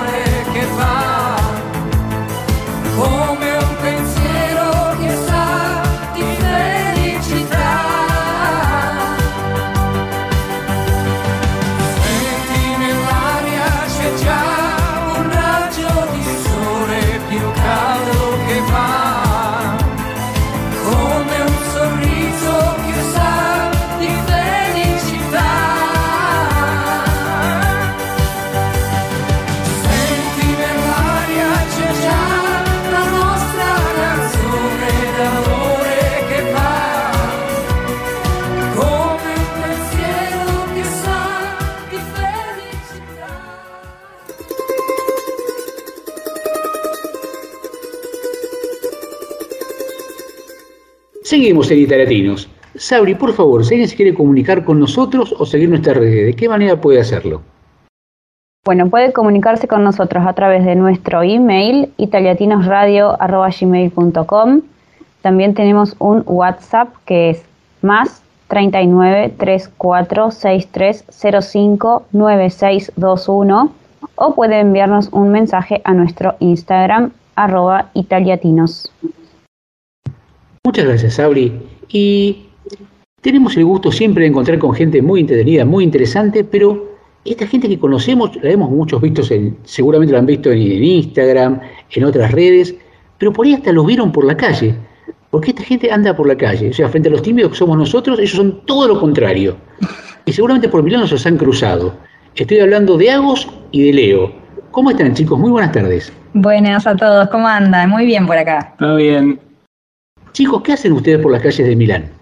Bueno, ahora nosotros somos artistas, somos cantantes, actores, yo también soy bailarina, coreógrafa, y vinimos acá para probar suerte en lo que es el arte, digamos. Nosotros hicimos la ciudadanía italiana en el sur de Italia, en Calabria, en un pueblito muy chiquitito, eh, y ahora que terminamos los trámites, decidimos jugárnosla y venir a Milán a probar suerte, esa es la verdad. Así que estamos viendo, ahora estamos casteando por todos lados, tanto publicidad como teatro, eh, estamos saliendo a tocar a la calle también, por primera vez en nuestras vidas, eh, algo muy loco, pero, pero muy lindo también. Eh, así que bueno, estamos contentos, estamos contentos. Cuéntenos cómo es tocar en la calle en Milán. ¿La gente deja mm, propina o no? ¿O los lugares son, eh, digamos, eh, concurridos? ¿O hay lugares que ustedes eligieron que no van bien y ven que otros sí van mejor? Exacto, mirá, eh, Sabri, justo estamos probando nosotros porque llegamos hace eh, dos semanas. Tres semanas. Tres semanas eh, a Milán. Eh, en el sur fue una historia totalmente distinta. Para salir a tocar, eh, era golpeábamos la puerta de un restaurante y nos decían, ¡eh, son argentinos! Vengan, vengan, vengan a tocar, ah, el sábado que viene. No sabían ni cómo tocábamos, ni cómo cantábamos, nada, y nos invitaban. Eh, y acá, acá en el norte nos pasó totalmente lo contrario, digamos, te piden, eh, por poco te piden análisis de sangre para, para ir a tocar, Eh, pero eh, nos pasó que dijimos, bueno, vamos a salir a la calle a tocar. Tuvimos que hacer dos millones de trámites para inscribirnos en una, en una plataforma que se llama Stradarte, que esto es re interesante para los músicos, digamos, tienen que inscribirse porque si te paran los carabinieri después, después en la calle es un problema.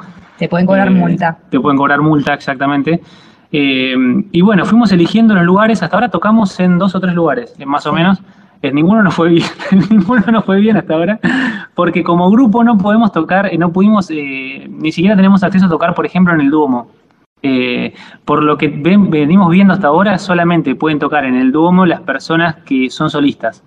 Entonces, como grupo, no pudimos acceder a ese lugar, con lo cual, digamos, nos viene yendo medio mal en la calle.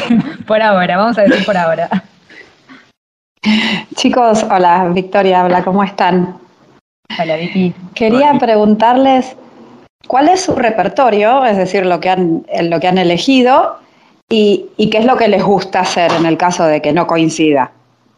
Mira, la realidad es que llegamos con un repertorio nosotros de Argentina en un show que teníamos allá armado, bueno, con música, con mucha música argentina, obviamente, y algún repertorio en inglés internacional. En italiano no teníamos nada directamente. Y estando acá en el sur, empezamos a ver las canciones en, tanto en italiano como en español que le gustaban a los italianos. Entonces fue como que de a poco empezamos a mutar ese repertorio en base a lo que veíamos que la gente recibía bien.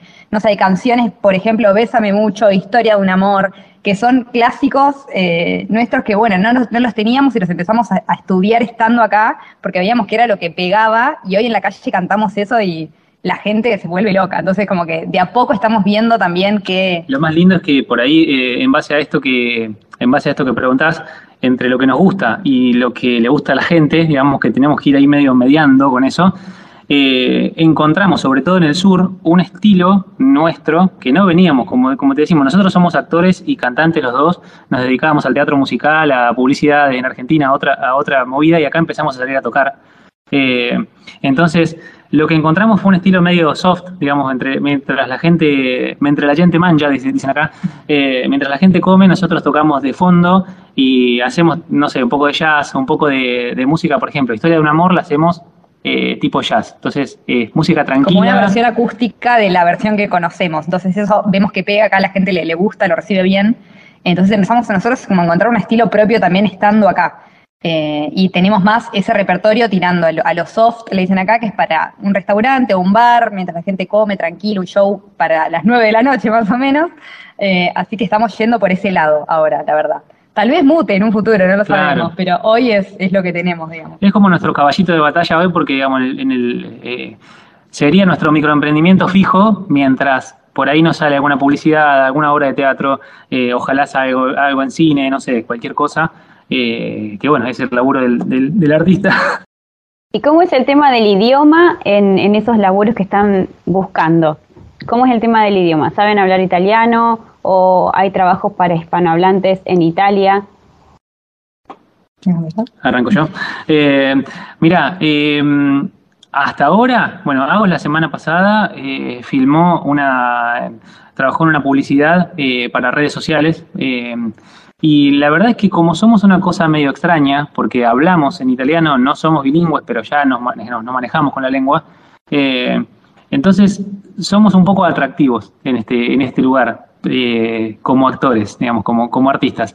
Eh, con lo cual, digamos, venimos pensando realmente en medio ver estos dos meses y pico que vamos a estar acá, sobre todo en, en Milán, eh, si nos gusta, si nos sentimos bien, si nos siguen llamando de castings y de, y de lugares así, eh, para realmente pensarlo como algo fijo, porque, no sé, en España la competencia es muchísimo más alta, está lleno de artistas de habla hispana y de no solo de habla hispana, sino de habla, de habla argentina.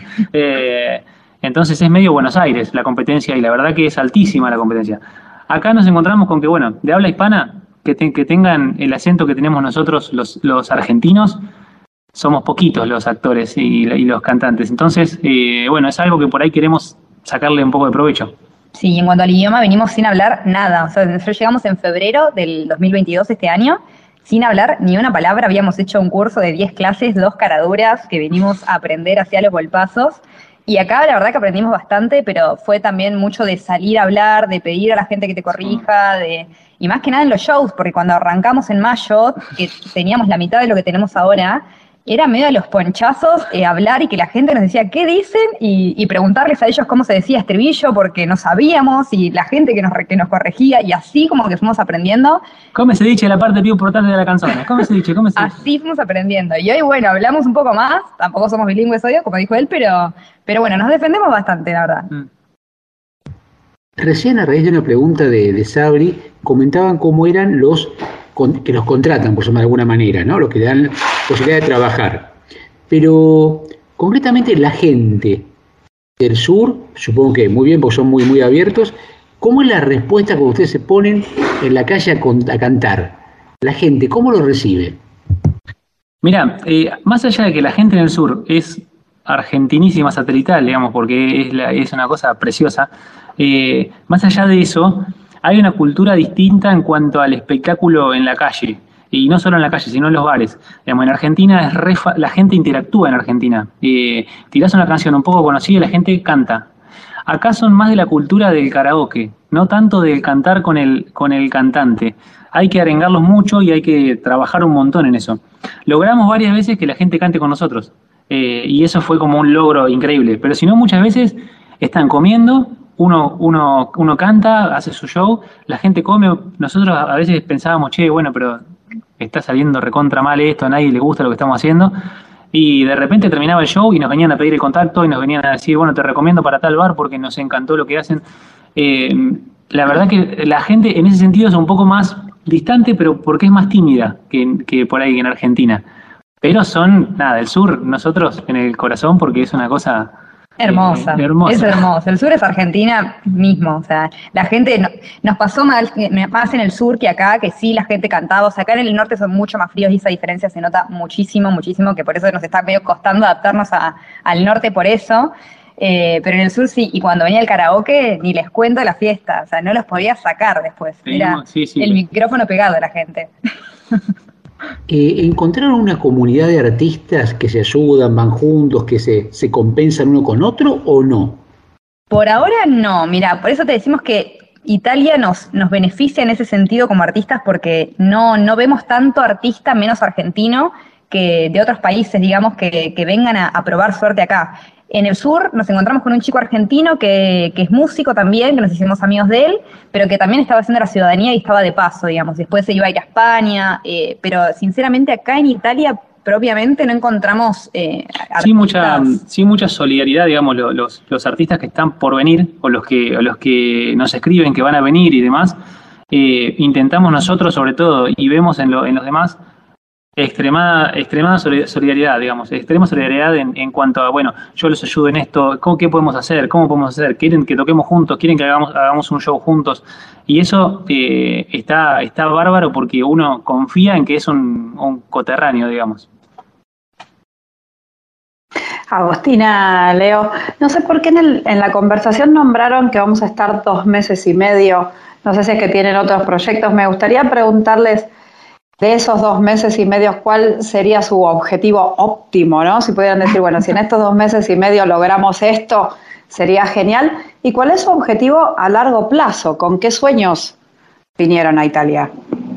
Mira, objetivo óptimo, eh, no tenemos en realidad, o sea, estamos probando, en nuestra realidad que vinimos a hacer la ciudadanía, la idea era quedarnos hasta fin de año porque queríamos pasar las fiestas allá en Argentina con, nuestros viejos, eh, por eso fue medio la idea de fin de año irnos para allá y ya sacamos un vuelo de Argentina para quedarnos unos meses y la idea después de eso no sabemos, o sea, después de, Argentina no sabemos a dónde vamos a ir a parar, por eso estos meses de prueba antes de irnos a Argentina van a estar acá en Milán y, y ver cómo sale todo. Si llega a suceder ojalá, de pegar algún proyecto grosso que nosotros nos, nos, nos tire quedarnos acá, también evaluamos la posibilidad de quedarnos, o sea, no cerramos ninguna puerta, eh, pero bueno, nos encantaría laburar en teatro, esa es la realidad de los dos, que venimos del palo de allá, en Buenos Aires hicimos, lo que más hicimos fue teatro, eh, entonces le estamos metiendo muchas pilas a eso, a ver si, si se da algo, estamos audicionando para musicales, para obras de teatro, eh, Leo ahora tiene una audición en Roma la semana que viene para una ópera rock, pero bueno, es como nuestro, nuestro palo, así que estamos como metiendo energías a eso,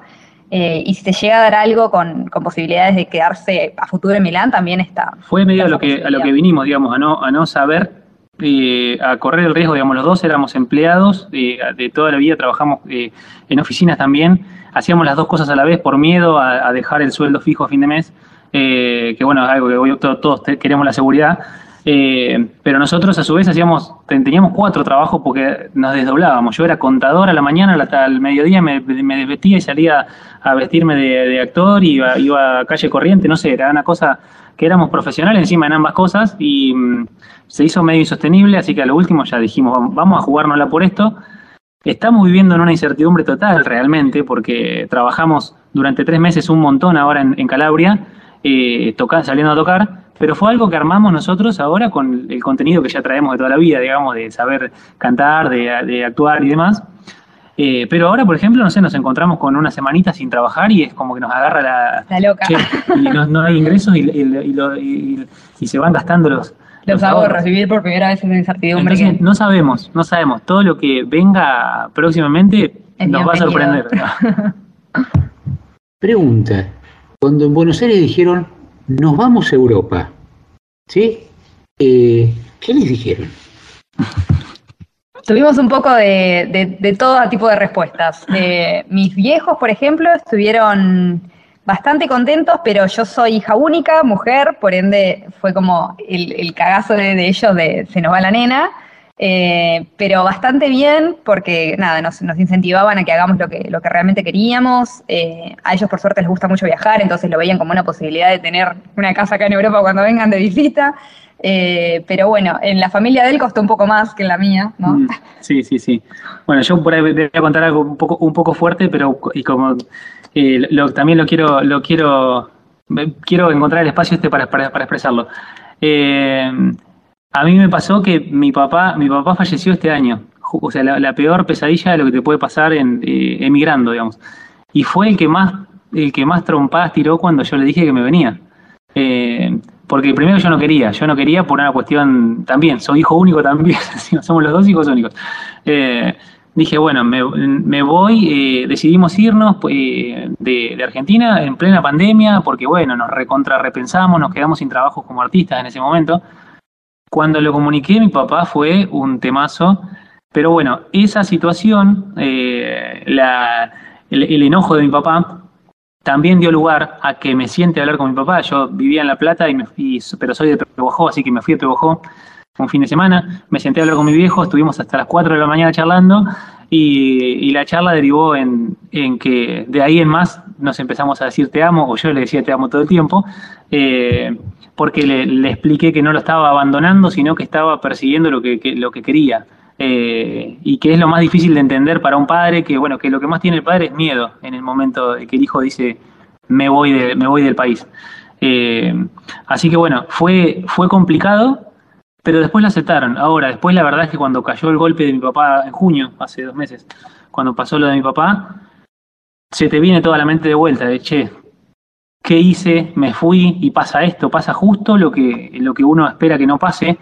Eh, volvimos a Argentina, estuvimos un mes en Argentina porque yo me, quise quedar con mi mamá eh, un tiempo y después mismo mi mamá, eh, acá en Italia dicen ha fato la mamá, hizo la, hizo la, verdadera mamá y me dijo, váyanse porque acá, o sea, ustedes acá en este momento no tienen nada para hacer, vayan a terminar lo que, lo que, lo que fueron a hacer y vayan a vivir su vida, eh, porque nosotros ya la nuestra la vivimos.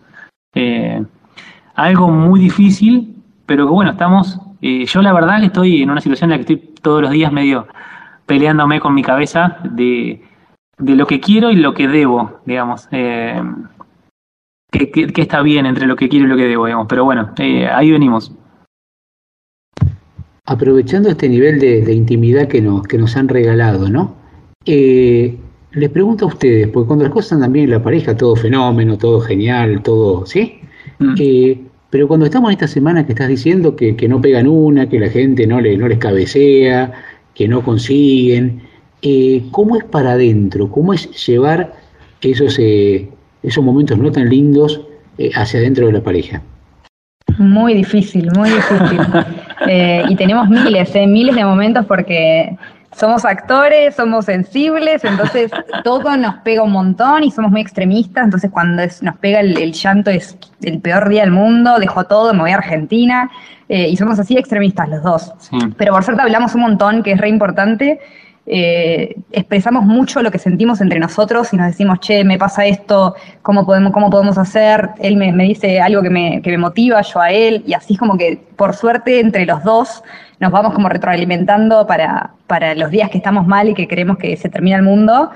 Eh, mm. levantarnos un poco el ánimo, pero nos pasa muchísimo, muchísimo, muchísimo de por sí y este año fue muy, muy difícil para nosotros, no solo por el hecho de emigrar, sino por el fallecimiento de, papá de Leo y fue como eh, muchos, muchos momentos eh, de, tristeza, de, no saber qué hacer, si volver a Argentina, si quedarnos acá, seguir probando. Eh, como que todo, se plantearon muchísimas posibilidades en muy poco tiempo, pero bueno, creo que lo fundamental que tenemos lo que tenemos más fuerte, digamos, es la charla que, sana todo. bueno, hay algo que, en, los últimos dos años hicimos eh, un entrenamiento actoral en, Buenos Aires que fue totalmente importante. Para mí, me, por lo menos, me cambió la vida. Sí, a los dos nos cambió la vida. Eh, nos cambió la vida. Eh, con el profe Bruno, Bruno Pedicone, que es una, bestia. y la verdad es que lo que más hicimos con él fue ejercicios de expresión extrema, de expresar eh, al extremo cualquier tipo de emoción o cualquier tipo de pensamiento, digamos. Entonces, no es que vayas a hacer algo, sino que, lo, sino que expresas al extremo algo que, que estamos relativizando, porque en la vida en general relativizamos todo para sobrevivir. Eh, nosotros lo que hacemos como actores es llevar al extremo esa cualquier expresión. Esa emoción para sacarla del cuerpo. Entonces está bueno porque... Una vez que la sacamos, se abre un espacio dentro del cuerpo eh, que la verdad es que te libera eh, ¿Viste cuando gritas de repente y estás un poco más liberado? Bueno, ese tipo de expresiones las, las volcamos nosotros cuando nos sentimos medio atosigados. Decimos, bueno, sentémonos frente a frente, expresa todo lo que quieras. Mm, acá no vale nada de lo que digas, pero vale todo. Decí todo lo que vos quieras, te liberás y después vemos qué sale de, esa, de ese ejercicio que hicimos. Pero por lo menos un poco más liberados estamos. Eh, eso es lo que generalmente hacemos y nos viene sirviendo. No funciona. Chicos, ante todo, muchísimas gracias por esta hermosa charla. Y para cerrar, les quiero pedir que pongan una pared entre los dos, porque es una pregunta que quiero que cada uno me responda eh, no contaminado con, la respuesta del otro, ¿no? Eh, hablamos de los momentos más feos, los, pero quiero pedirles que para cerrar nos cuenten cada uno por separado cuál fue su mejor día en Italia. Ay, qué difícil. Mi mejor día en Italia fue em, un día que fuimos a cantar a un cumpleaños. Digo cumpleaños así porque no era un cumpleaños, en realidad era un, señor que nos llamó por teléfono, que nos conoció por otro señor, un, un, contacto de un contacto que nos llamó y nos dijo, vengan a cantar al cumpleaños de mi sobrino hoy, por favor. Ese mismo día nos llamó, vengan en cuatro horas, en otro común era, así que fuimos, viajamos como una hora. No sabíamos dónde estábamos yendo, llegamos a un restaurante vacío. Dijimos, ¿dónde estamos? Le preguntamos a la gente del restaurante y nos dijo, sí, vienen por, el, por esta persona, pero ¿cómo conocen a esta persona? Como que se sorprendieron de que estemos ahí por él y ahí dijimos, ¿de dónde estamos? ¿Viste? Ya vemos que este tipo de la mafia, no sé, nos asustamos un poco. Eh, y después, bueno, cayó este hombre con 10 amigos más, eh, que era una cena que él había programado por unos amigos, y quería música en vivo. Entonces nos había llamado solo para que cantemos en su cena privada con sus amigos. Eh, y le dijimos, pero tío, decinos, ¿de quién es el cumpleaños? Así le cantamos. No, no nevero, no nevero. Y caímos en un lugar que no teníamos ni idea. Eh, terminamos cantando poco y nada porque se armó karaoke, obviamente. Eh, y recuerdo estar en un momento en esa cena que lo miro a Leo diciéndole, ¿dónde estamos? Esta situación bizarra. Y él me mira y me dice, amo Italia, amo Italia, me dijo. Eh, que, que, fue un momento hermoso porque esos momentos que decís, ¿qué hago acá? No tengo ni idea, jamás me esperaba estar en este momento acá. Bueno, nos pasó muchas veces, pero ese día fue hermoso y lo, ese recuerdo lo tengo grabado como uno de los mejores días pasados acá, pero sin dudas. Para mí hizo trampa igual porque... ¿También es el tuyo? Sí, sí, sí, pero porque yo ese día lo expresé, aparte salimos, salimos de la... Salimos del, de, tocar en ese show y, y, yo iba en el auto manejando y le dije, eh, esto es, es, el mejor día de todos. Italia me encanta, amo Italia. y, pero porque fue, es, fue un resumen de lo que estábamos viviendo en el sur, sobre todo. Eh, fue una persona que no conocíamos, que nos llamó para ir a tocar. Eh, fuimos vestidos de gala nosotros porque habíamos ido a un cumpleaños eh, hacía unos días y nos, habían, nos habíamos ido y habíamos quedado medio mal porque estábamos vestidos más o menos. Estábamos con camisa pero y ella con vestido, pero para lo que era, era en Puglia y ya era otro nivel, digamos. acá fuimos también medio vestidos de gala porque dijimos, bueno, vamos a ir vestidos para la ocasión y de repente entraron a caer. Era una, era una reunión que yo me acuerdo siempre de mi viejo, era, era, una, era una reunión de constructores, de, se volvían a trabajar, de, habían reservado un, un, restaurante ahí al, lado de la playa, todos mugrientos, todos mugrientos, todos transpirados. Yo dije, ¿qué? ¿Pero qué, qué es esto? No había nadie en el restaurante y, el tipo cuando llegó, el, el tío Batista, eh, nos dijo que, digo, tío, pero decime quién es tu sobrino, así lo saludamos, feliz cumpleaños. No, no, Nevero, no, no era un cumpleaños. Era solamente para hacernos el favor de hacernos tocar, porque él quería que, que la gente nos conozca. Porque le habíamos caído bien. Entonces, nada, bueno, después nos pasó, nos pasaron muchas cosas con Ciego Batista, nos invitó a muchos lugares que pasamos. Bizarros, muy bizarros. Momentos lindos y momentos malos, pero. Qué bueno. hombre raro. Pero también me acuerdo de ese día que fue importante porque teníamos programada una fecha y nos la cancelaron porque llovía. Y después de que nos cancelaron, al minuto nos llamó el tío Batista diciéndonos vengan a tocar hoy también. Como que fue un ejemplo de de los vaivenes de la vida de que decíamos, ay no, hoy teníamos, íbamos a tocar, íbamos a ganar esto y ahora no, porque se nos bajó la fecha y en un segundo te quedas sin trabajo y, y al otro segundo tenés trabajo de nuevo. Entonces como que dije, pensé en ese momento, qué loco la vida, cómo te da y te, y te, te saca todo el tiempo. Eh, y encima la noche que terminó así con el tío Batista, no, fue increíble, fue increíble, fue un día para, para el recuerdo en el corazón. Yo quería decirles, chicos, que los quiero. Me encanta su buena onda, gracias por su, por su emotividad, por su expresión. Nada les puede salir mal con esa onda y con esas ganas. Así que tranquilo, sí, es así, es un poco raro que vas, venís, no sabes dónde estás parado, pero la verdad que nunca, nunca te falta el, el piso. Lo van a descubrir y sé que con esa buena onda que tienen la van a pasar genial donde estén. Muchísimas gracias, muchísimas gracias. Qué lindo, qué lindo. sí, estamos contentos y sabemos también que todo depende de uno. Entonces, como que siempre intentamos tirarnos para adelante entre los dos, no solo con la buena energía, sino con, con las ganas, con el estudio, con, eh, con, con todo lo, lo, que eso requiere para, para tener cosas y, y vemos que, que, las cosas se dan, si uno las busca se da, ya, ya, lo vimos con la ciudadanía, que yo pasé de no encontrar a mi tatarabuelo a ser ciudadano y tener un pasaporte italiano, que decís en qué momento, y fue laburo tras laburo de, de días y días de búsqueda hasta que lo encontré, y lo mismo vemos acá, que con el, con, con el trabajo, eh, conociendo gente y hablando con uno y hablando con otro y siempre siendo buena onda y respetuoso y preguntar, quiero trabajar, entramos a un restaurante y decimos, hola, queremos tocar, y todos te dicen que no hasta que uno te dice que sí, y es constancia pura, que, eso es lo difícil, pero, en un segundo, al final vale la pena. En un segundo cambia, cambia todo, de, mm. repente.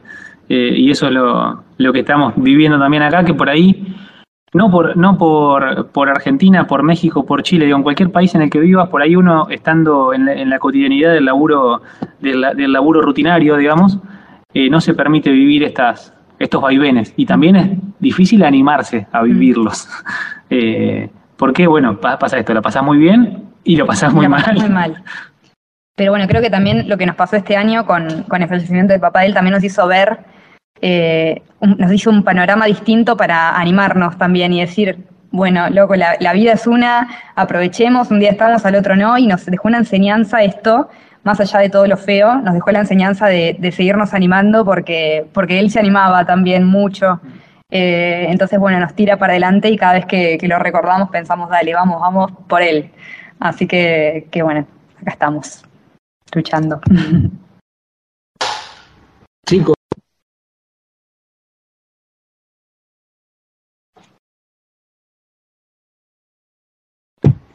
Chicos, felicitaciones por la, por la valentía, por la buena disposición y por el humor.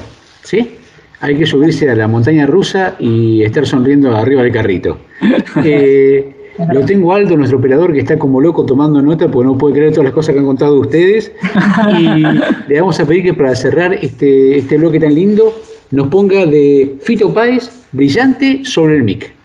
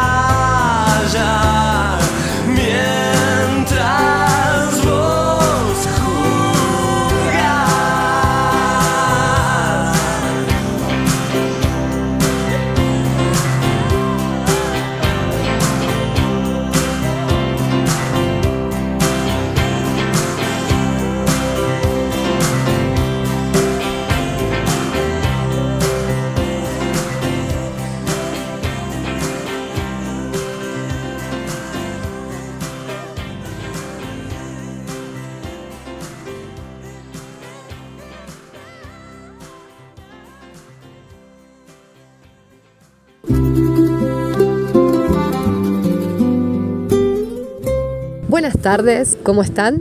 Bueno, me han acompañado todos estos meses por Badés y Valedoria, Sardenia, y salimos de la isla y los traigo ahora para el norte, a la ciudad en la que elegí venir a vivir cuando salí de Argentina, que es Torino. Les voy a ir contando y les voy a pedir que me vayan acompañando en distintos lugares que tiene Torino, que es mágica. Eh, y les quería comentar un relato. Hoy tal vez escuchan un poco de viento, algunas voces alrededor, porque me encuentro en realidad en las montañas. Me encuentro en un pueblo que se llama Ulx, que es maravilloso, un pueblo característico, montañés. Bajás del, tren y tenés enfrente un bar y luego un solo supermercado que cierra en el horario de la siesta, digamos. Y después tenés los distintos senderos para hacer montañas. Y vine aquí porque yo soy más de montaña que de mar, así que después de mucho tiempo de mar necesitaba un poco reencontrarme con, con esta naturaleza. Y les digo esto porque en realidad, entre otras cosas que hice, ni bien llegué a Torino, es eh, saludar a mi gente, a mis amigos, ¿no? que se hacen familia cuando uno está lejos y, y se va armando de las personas que, que va conociendo y que va sintiendo parte ya de su vida.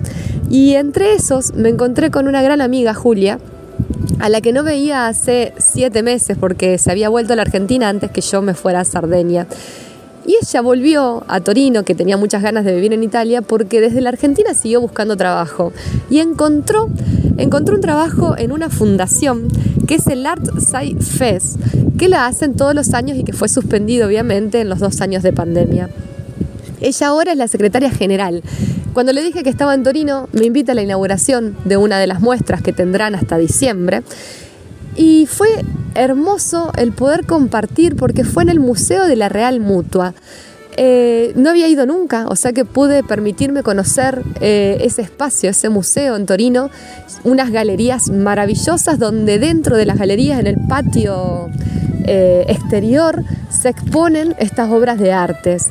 En este caso era el turno de Shaolin, que podía o tenía ganas de demostrar cómo la evolución, ¿no? de los seres humanos que venimos de lo, de lo más elemental, de, de los seres del agua, fuimos empezando a evolucionar, a crecer y fuimos incorporando la escritura, ¿no? Y a través de los ideogramas ella iniciaba a contar esto, que uno, como ser humano, se va reencontrando a través de los relatos y estamos vivos porque contamos, eh, compartiendo un poco la idea de Sherezade, ¿no? Y entonces decían esto, la importancia, la pregunta de este festival o la temática de este festival este año se basa, que se ha preguntado muchas veces antes también, en la importancia o qué puede hacer el arte luego de una, en este caso, pandemia, pero luego de una situación humana general que nos movilizó, ¿no? Y obviamente esto se lo preguntó por años eh, en toda la humanidad y siempre hubo una respuesta. Y en este caso la respuesta era relatarnos, contarnos. Y ella proponía, esto por eso les digo que estoy aquí en ULS, proponía el reencuentro con la naturaleza, ¿no? Una de sus obras estaba con toda mm, una tinta roja que ella le llamaba La primavera siempre sabe que regresará. Y hacía mención a su infancia con todos los cerezos en flor, ¿no? Que había en Japón. Entonces recuerda siempre ese color rojo y recuerda cómo la vida, ¿no? Como el sacar afuera de la naturaleza invita a sacar afuera cosas nuestras. Nosotros en este lado del mundo estamos en el otro, en el otro extremo, estamos con los colores, en este momento estoy viendo las montañas y estoy viendo ya los colores verdes que se mezclan con los amarillos, con los rojos, ¿sí? Eh, y que va empezando ese otoño a vestirse para poder recordarnos un poquito quiénes somos, qué queremos, qué tenemos ganas de hacer y que nos empiezan a hacer esas preguntas antes de que aquí se llene todo de blanco de la nieve del invierno. Y entonces la invitación era esto, a, a, proponernos entre todo que en estos momentos en que fuimos sacudidos, digamos que todo y a cada uno se nos fue moviendo, nuestros modos de ver la vida a través de esta pandemia. Cada uno va saliendo como mejor puede y va haciendo el análisis que mejor pueda al respecto. la propuesta era acercarse a los lugares naturales, porque el equilibrio se encuentra ahí, porque la naturaleza es cíclica y como todo, siempre sabe que, que de las vueltas se va aprendiendo, ¿no? Así que mm, les dejo estas imágenes este recuerdo y esta invitación a si quieren entrar al sitio del Art Site Fest, que es www.artsitefest.it, porque el 22 de octubre se hace otra muestra y en este caso particularmente la persona, la artista que va a mostrar su interpretación de qué hacer ¿no? con el arte luego de esta pandemia es argentina. Es una psicóloga, escritora argentina, que seguramente si puedo la iré a ver y les relataré algo al respecto. Les agradezco muchísimo, espero que desde cualquier lugar en el que estén puedan irse un ratito a, a un lugar natural que les guste, que les inspire y que puedan envolverse de aromas, de sensaciones, de llenarse los ojos e inundarse los ojos con el color de, esta madre tierra. Les agradezco muchísimo compartir siempre los caminos y bueno, nos encontraremos seguramente la semana que viene en otro lugar. Sigamos entonces disfrutando con más italiatinos.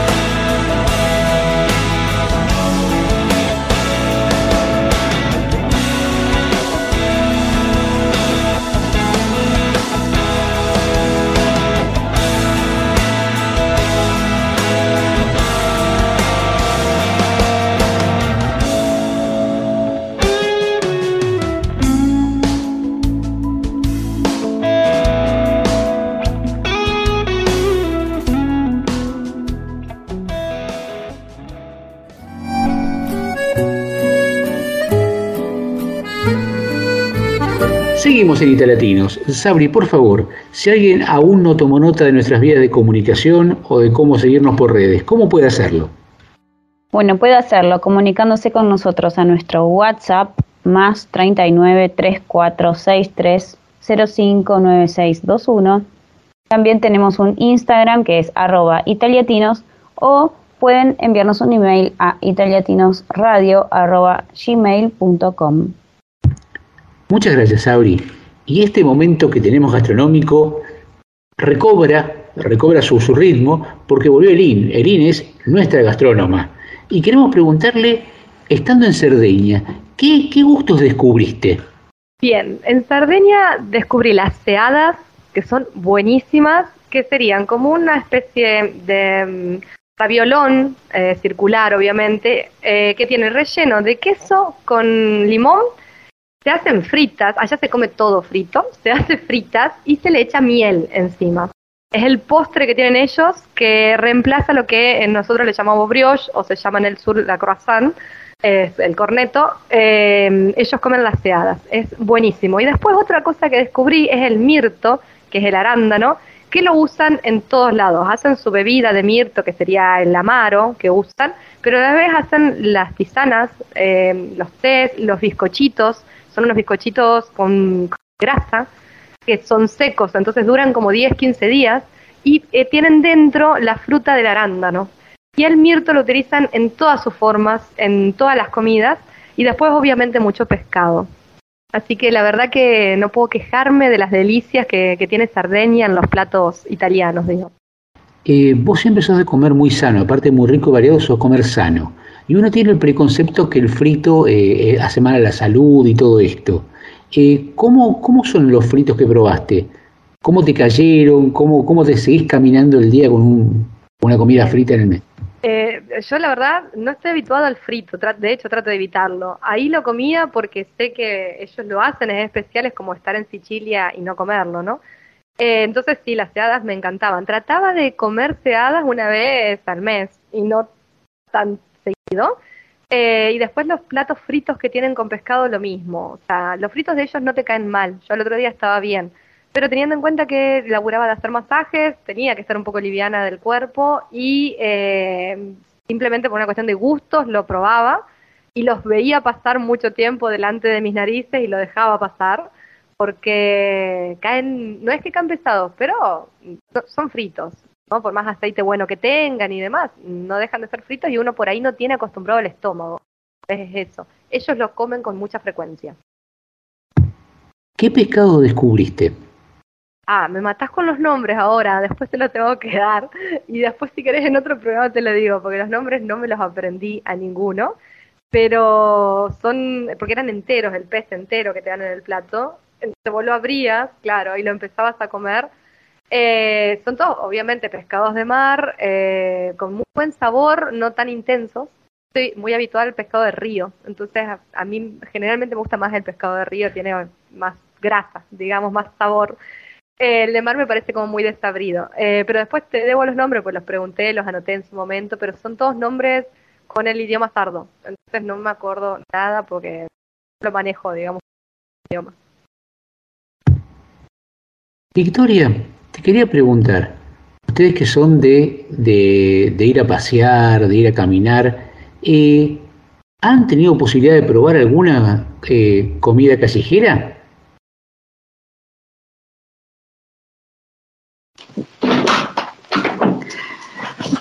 Bueno, estuvimos en Verena y como les conté, muy interesante eh, querer picotear algo dulce y por ahí decís, bueno, está bien, me voy a, a, pedir algo en la calle y te encontrás con un tiramisú al paso que es riquísimo y vos lo habías comprado para para pasar un momento, decir, bueno, me, como algo dulce y sin embargo tiene una calidad y unos productos que te deslumbran. Si pegas la cucharada, wow, el tiramisú que estoy comiendo. Así que eso me encantó para resaltar.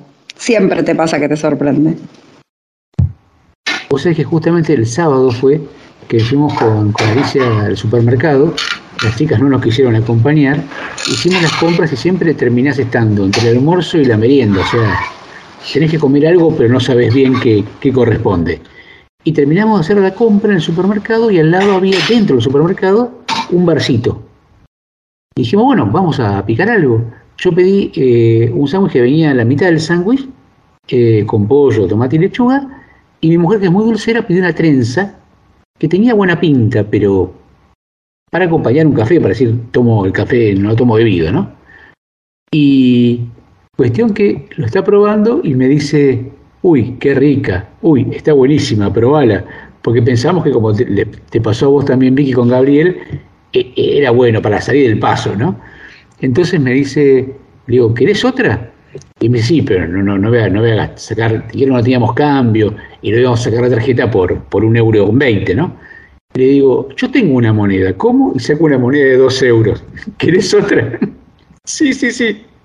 Fui y volví con otra, una trenza hecha de, de pastelera, con pastelera, con, con hojaldre y, y pasas adentro. Una cosa exquisita, exquisita, exquisita, en el bar del supermercado, con un café de máquina exquisito. O sea, en cualquier lugar encontrás buena comida en Italia.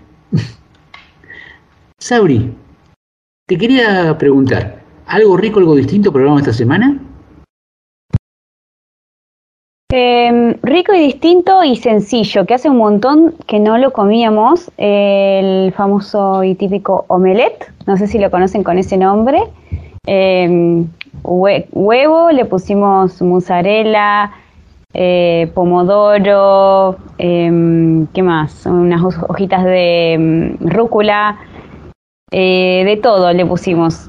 Y bueno, riquísimo, nos encantó. Hacía un montón que no comíamos y es de esas comidas que preparaba antes yo, que vos dejás de preparar y en un momento decís, ¿qué cocino? Estoy cocinando siempre lo mismo, ¿qué puedo hacer? Y se me vino omelette, hace un montón que no comemos omelette. Bueno, comimos eso.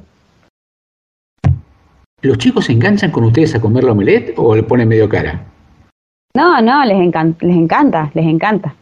De hecho, ya es como que lo comimos varias veces, porque claro, les gustó, entonces bueno, es como uno de los platos que, que- que hemos eh, reciclado. Yo creo que tendrían que dar un premio, un premio mundial a la nutrición por estos padres y estos hijos, porque comen, los chicos siempre son los que ponen problemas, los que ponen obstáculos, y estos chicos son maravillosos, comen de todo, es genial. Los felicito.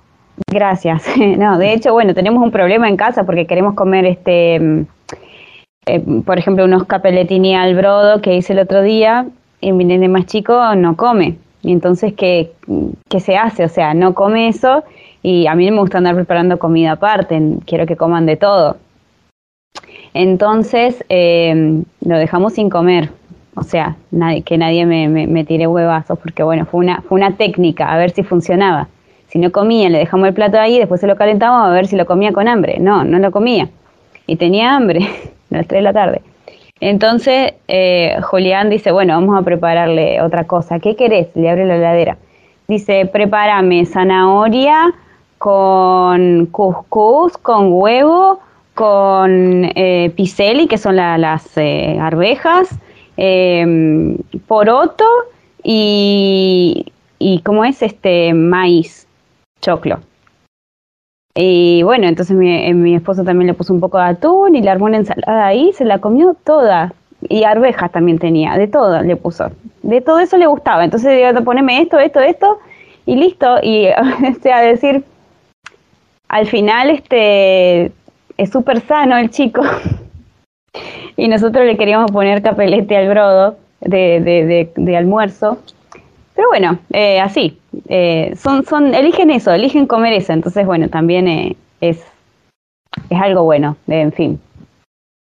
Me acuerdo que mi hija hace, hace muchos años teníamos que, tenía que, tenía que operarse, tenía 14 años, y bueno, con todo lo, lo preocupante de la operación y todo esto, viene la, entra, entra en la sala de operaciones, en la sala de, en su habitación, y viene la encargada de comida y dice, bueno, Candelaria, eh, no tenés ningún problema, vos podés comer lo que quieras, porque no tenés ninguna contraindicación de comida, decime lo que quieras que te lo preparo, ¿no?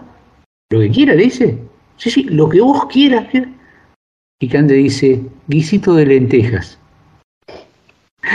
Y le dice, no, eso no tengo.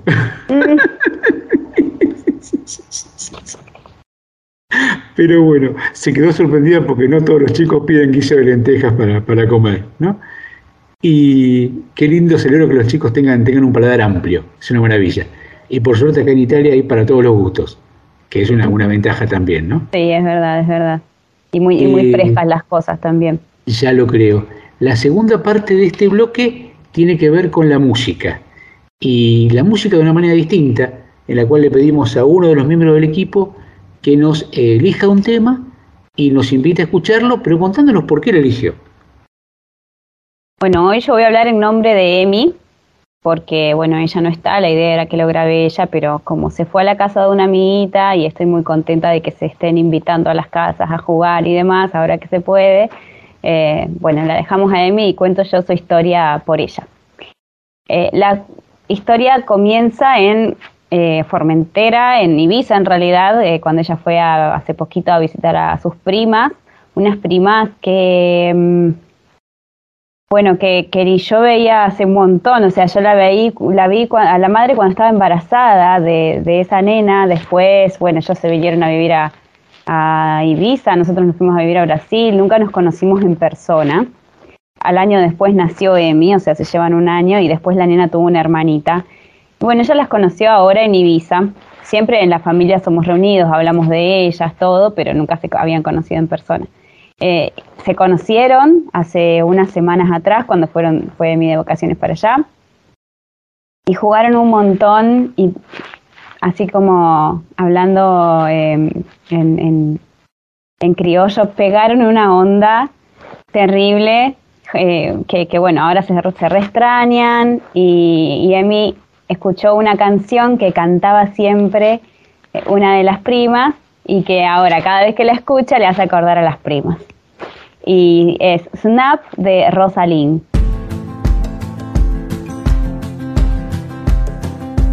It's 4 a.m. I can't turn my head off. Wishing these memories will fade and never do. Turns out people lie. They said just snap your fingers. As if it was really that easy for me to get over you. I just need time. Snapping one, two. Where are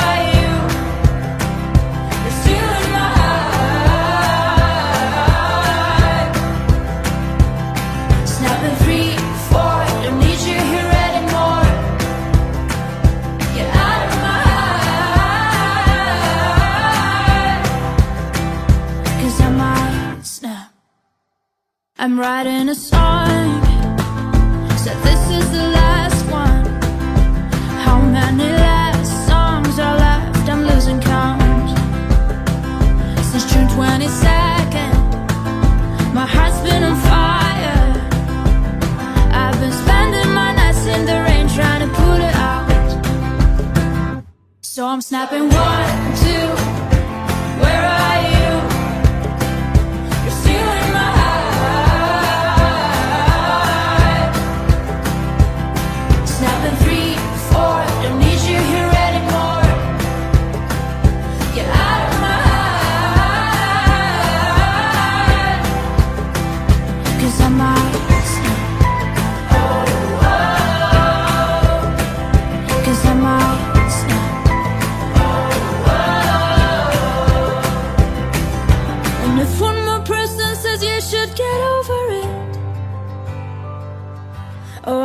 stop talking to people before I snap, snap, snap.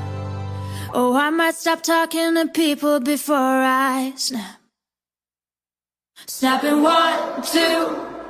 Where are you?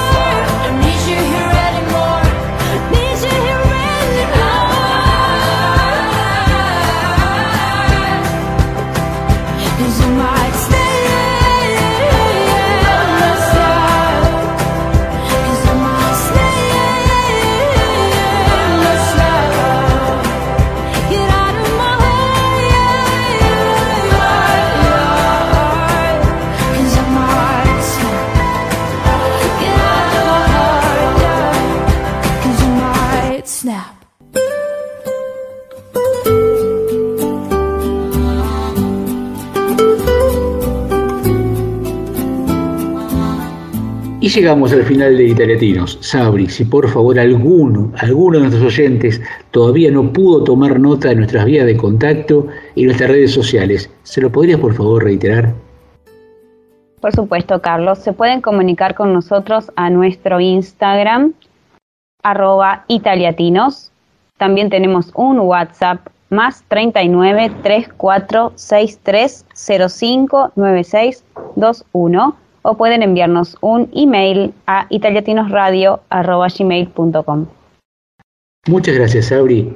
Justo antes de terminar el programa le pedimos a los miembros del equipo que por favor nos cuenten qué les pareció más interesante del programa. Sabri, ¿qué rescatás de las entrevistas de hoy, por ejemplo?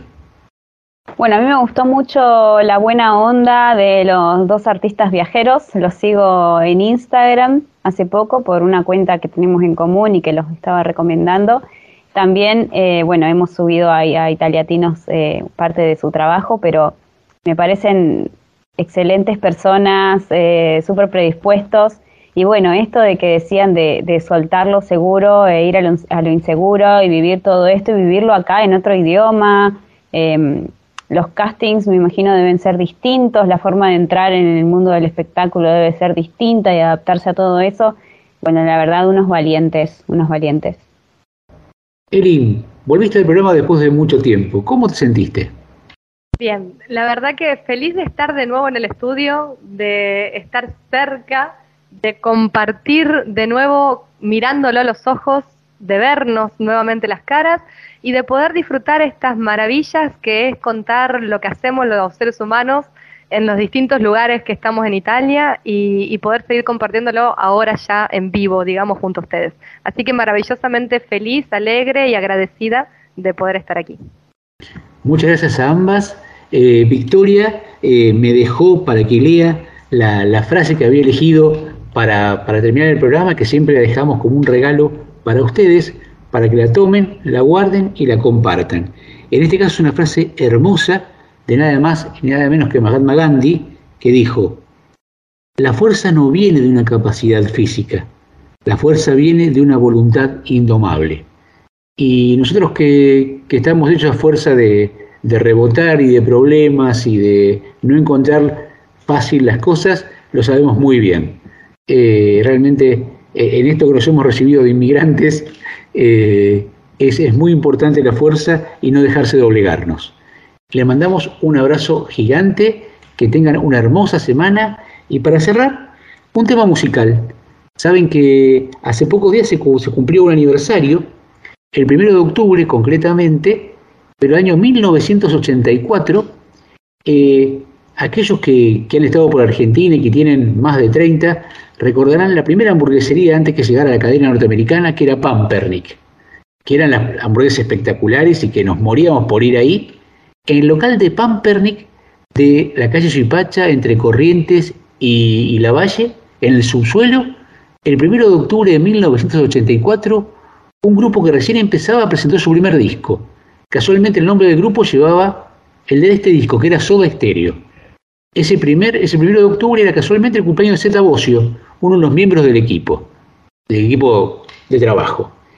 Eh, ese, ese material logró ser disco de platino en Argentina. Disco de platino son 20.000 copias vendidas, pero fue doble disco de platino en Perú y también en Chile.